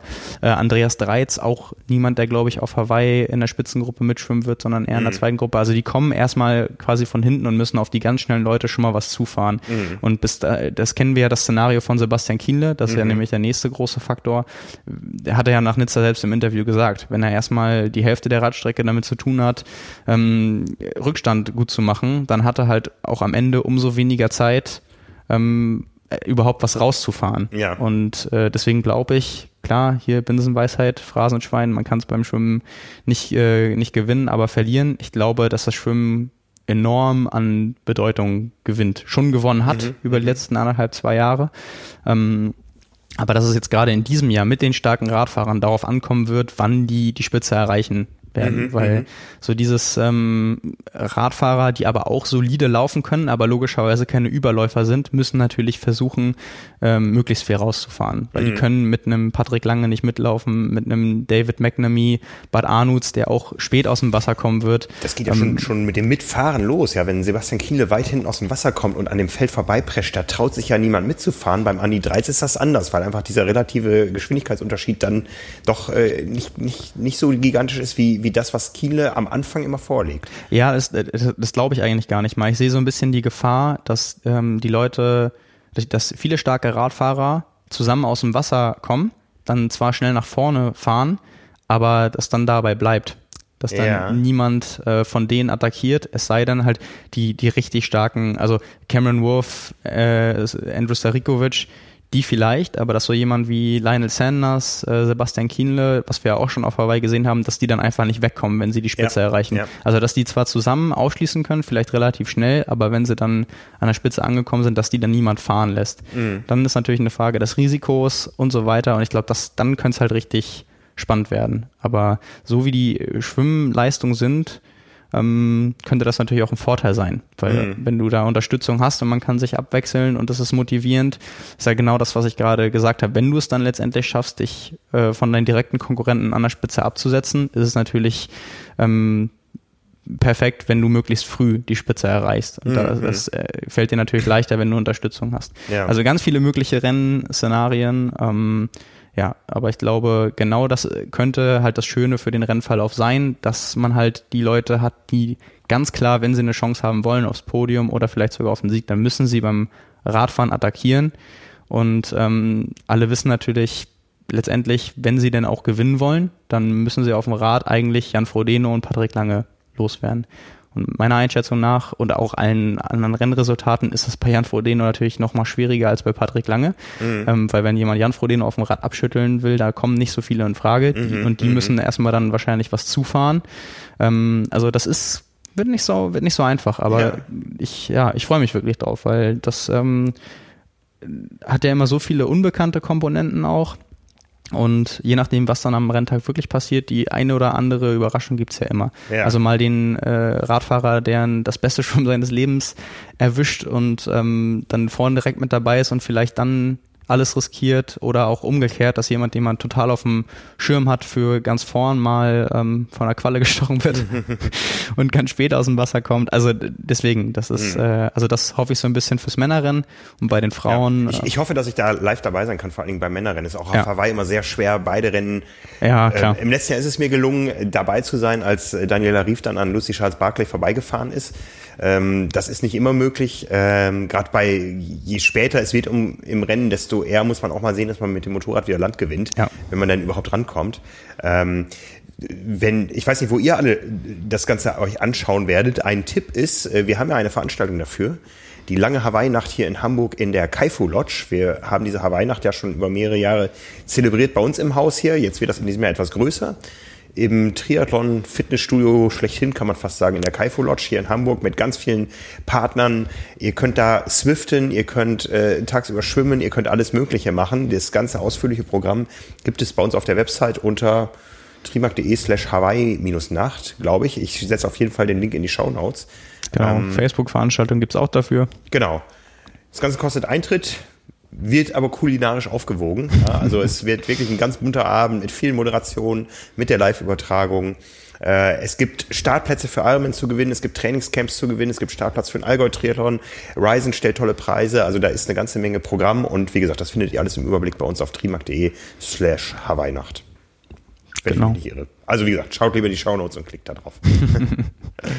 Ja, und vielleicht noch zum, zum Frauenrennen. Ich genau, glaub, für die, die dann lange durchhalten bei der Hawaii-Nacht, 4 Uhr morgens. Genau, ja, also da, ich glaube, da ist die Ausgangslage ja ganz, ganz klar. Lucy Charles Barclay wird wegschwimmen. Ja, genau. komplett alleine. Und, und, und dann Daniela Rief äh, wird auf dem, auf dem Rad mindestens ranfahren, wahrscheinlich eher vorbeifahren, weil letztes Jahr war das ja hat das ja lang gedauert. Dazu muss man ja sagen, Daniela Rief hat beim Schwimmen so viel Zeit verloren, weil sie von Quallen gestochen wurde, gebissen wurde. Und ähm, ja, das ist, glaube ich, also wenn, wenn sowas nicht passiert, wäre ja letztes Jahr der Schwimmrückstand auch deutlich geringer gewesen. Der lag mhm. ja jetzt, glaube ich, bei zehn Minuten. Das sind ja sonst eher so vier bis fünf. Und ähm, wenn Daniela Rief auf dem Rad erstmal richtig Gas gibt, vier Minuten, holt sie dann, glaube ich, doch relativ schnell auf. Also vier und zehn oder fünf und zehn ist halt ja. logisch, ne? Ist ja. ein ganz klarer Unterschied. Und ähm, ich glaube. Wir wissen, dass da auch niemand mitgehen kann. Ja, genau. Und ich mhm. glaube auch, ich habe ja bei der 73 WM vorher gesagt, hm, wenn Daniela vielleicht nicht so einen guten Tag hat und auch beim Laufen, wenn es eine Laufentscheidung wird, dann vielleicht noch Holly Lawrence. Letztendlich ist Holly Lawrence ja auch Zweite geworden, aber es hat trotzdem nicht gereicht für Daniela mhm. Rief. Und äh, die ist ja jetzt zum Beispiel gar nicht auf, auf Hawaii dabei. Und ja, also so größte Konkurrentin sicherlich Lucy Charles Barclay wieder einfach durch die Konstellation und weil sie auf dem Rad nochmal was draufgepackt hat und auch sicherlich unter, hat sie auch in Südafrika gezeigt, unter drei Stunden laufen kann. Das muss man auf Hawaii dann auch erstmal machen. Mhm. Aber dann haben wir natürlich noch Anna Haug, die mhm. trotz Verletzungen in Kopenhagen gezeigt hat, dass sie auf jeden Fall wieder Podiumsambitionen haben kann. Mhm. Ähm, Miranda Carfrey, ähm, Imogen Simmons als Rookie ist mhm. vielleicht jemand, den man dann von, von der Sorte, den man nicht auf dem Schirm hat und dann mhm. alle überraschen könnte. Laura ähm, Philipp als Wundertüte so ein bisschen. Ja, genau, wie, wo man nicht so wie, genau weiß wie jetzt. Wie gesund ist sie? Genau, ja, einen Nizza-Start abgesagt hat. Ähm, Immo Simmons, die auch Dritte geworden ist auf, äh, in, bei, bei der 73 WM auf der halben Distanz und ähm, ja, vielleicht schon so ein Fingerzeig für die größere Überraschung im Frauenrennen. Mhm. Ähm, ja, also wie gesagt, in der aktuellen Ausgabe habe ich das alles nochmal ausführlich und groß und mit Bewertung und allem, allem drum und dran. Das äh, könnt ihr dann auch alles nochmal noch mal nachlesen da. Wir werden ja auch häufiger auf jeden Fall nochmal drüber sprechen. Aber ja, auch beim Frauenrennen würde ich mir natürlich wünschen, wenn es lang offen bleibt, so, so ein bisschen wie letztes Jahr, aber ich ich glaube, das wird halt wieder das Rennen um Platz zwei. Da mhm. könnte es dann, könnte dann eventuell spannend werden. Ja, ja. Aber wir wissen ja auch nie, was passiert. Ja. Ich meine, da sind, dann sind mal Qualen da, dann kriegst du mal einen Platten. Vielleicht kriegst du dann auch mal mit der Hitze oder so Magenprobleme. Mhm. Eventuell sind die Winde auch mal so, dass du nicht ganz so gut damit zurechtkommst oder was weiß ich. Äh, ist ja schön, dass es dann letztendlich auf dem Papier doch nicht immer so vorhersehbar ist. Ja. Auch wenn, ähm, klar, es natürlich schwierig ist, ein Athlet mit so viel Routine oder eine Athletin mit so viel, mit so viel Routine, die schon ähm, unter allen Bedingungen letztendlich was gewonnen hat und mit jeder Situation gefühlt umzugehen weiß, ähm, ja, da irgendwie der beizukommen, weil aktuell ist Daniela Rief einfach das Maß der Dinge. Ja, wir sind hochgespannt. Wie gesagt, für mich geht es nächste Woche schon rüber. Simon kommt dann mit dem Team nach. Wir sind wieder mit äh, sechs Leuten vor Ort. Sechs bis sieben. Ja, ne? genau. Und ähm, freuen uns tierisch drauf. Also, es wird Herbst in Hamburg. Es wird Zeit für Hawaii. Tja, nicht mehr lang hin. Ja. Krass, wie schnell ein Jahr vergeht. Das kommt mir noch nicht so lang vor. Ja, das, das, ist, das ist wieder der Wahnsinn. Ne? Ja, also dieses Jahr habe ich auch generell, es ist wirklich alles so verflogen aus ja. allen Perspektiven. Wobei, äh, also Zeit ist so eine faszinierende Sache. Ist ja immer die Frage, woran du es festmachst. Also wenn ich an einige Momente aus dem Jahr jetzt zurückdenke, kommt es mir so vor, als wenn es schon mehrere Jahre her wäre. Aber jetzt zum Beispiel, weil, weil das jetzt das Thema war, Hawaii aus dem letzten Jahr, das kommt mir überhaupt nicht so vor, als wenn das schon ein Jahr her wäre. Ja, Wahnsinn. Das ist echt, das ist verrückt manchmal. Wir sind ja nach Hawaii, weit nach Hawaii erst mit diesem Format Carbonolactat gestartet. Haben's, ja. Ich glaube, wir haben jede Woche oder haben wir über den Jahreswechsel mal eins ausgesetzt. Ich weiß es gar nicht. Ansonsten jede Woche und wir sind inzwischen, das ist jetzt hier die. Wieso, wieso über den Jahreswechsel? Wir hatten noch nie einen Carbonolactat-Jahreswechsel. Hatten wir noch nicht? Nee. Wir haben noch dieses Jahr angefangen, im Frühjahr. Nee, Carbonlactat ist gestartet am 6.11.2018. Echt jetzt? Ja. War das ja. nicht dieses, diesen... Mit damals 5600 Hörern. Und wir hm, haben... Dann haben wir aber mal ausgelassen, oder? Wir haben, ich gucke mal gerade über den Jahreswechsel, wir waren am 11.12., am 18.12. Ja, doch, da, genau. Und dann gab es tatsächlich eine Pause vom 18.12. Genau, da haben wir eine Folge Triathlon Talk zwischengeschoben. Aber ja.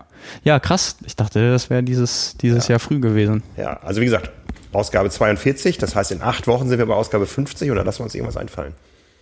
Ja. Würde ich sagen. Genau. Vorschläge werden gerne angenommen. Ich wollte gerade sagen, Vorschläge gern äh, direkt an uns oder in die Gruppe. Gern diskutieren. Fragen der Wochen, Fragen generell, Themenvorschläge für einen Podcast. Ähm, ja, sind wir dankbar für. Und Genau, sind wir durch, glaube ich, ne? Ja, sind wir durch. Äh, wir sind bei einer Stunde 27, das heißt auch eine Boah. mittellange Rolleneinheit geht so langsam zu Ende. Ja, oder ein langer Lauf. oder ein langer Lauf.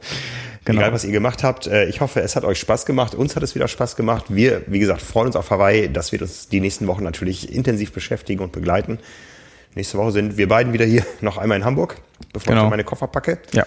Und dann würde ich mal sagen, danke fürs Zuhören. Genau, danke fürs Zuhören und bis nächste Woche. Bis nächste Woche. ciao. ciao. ciao.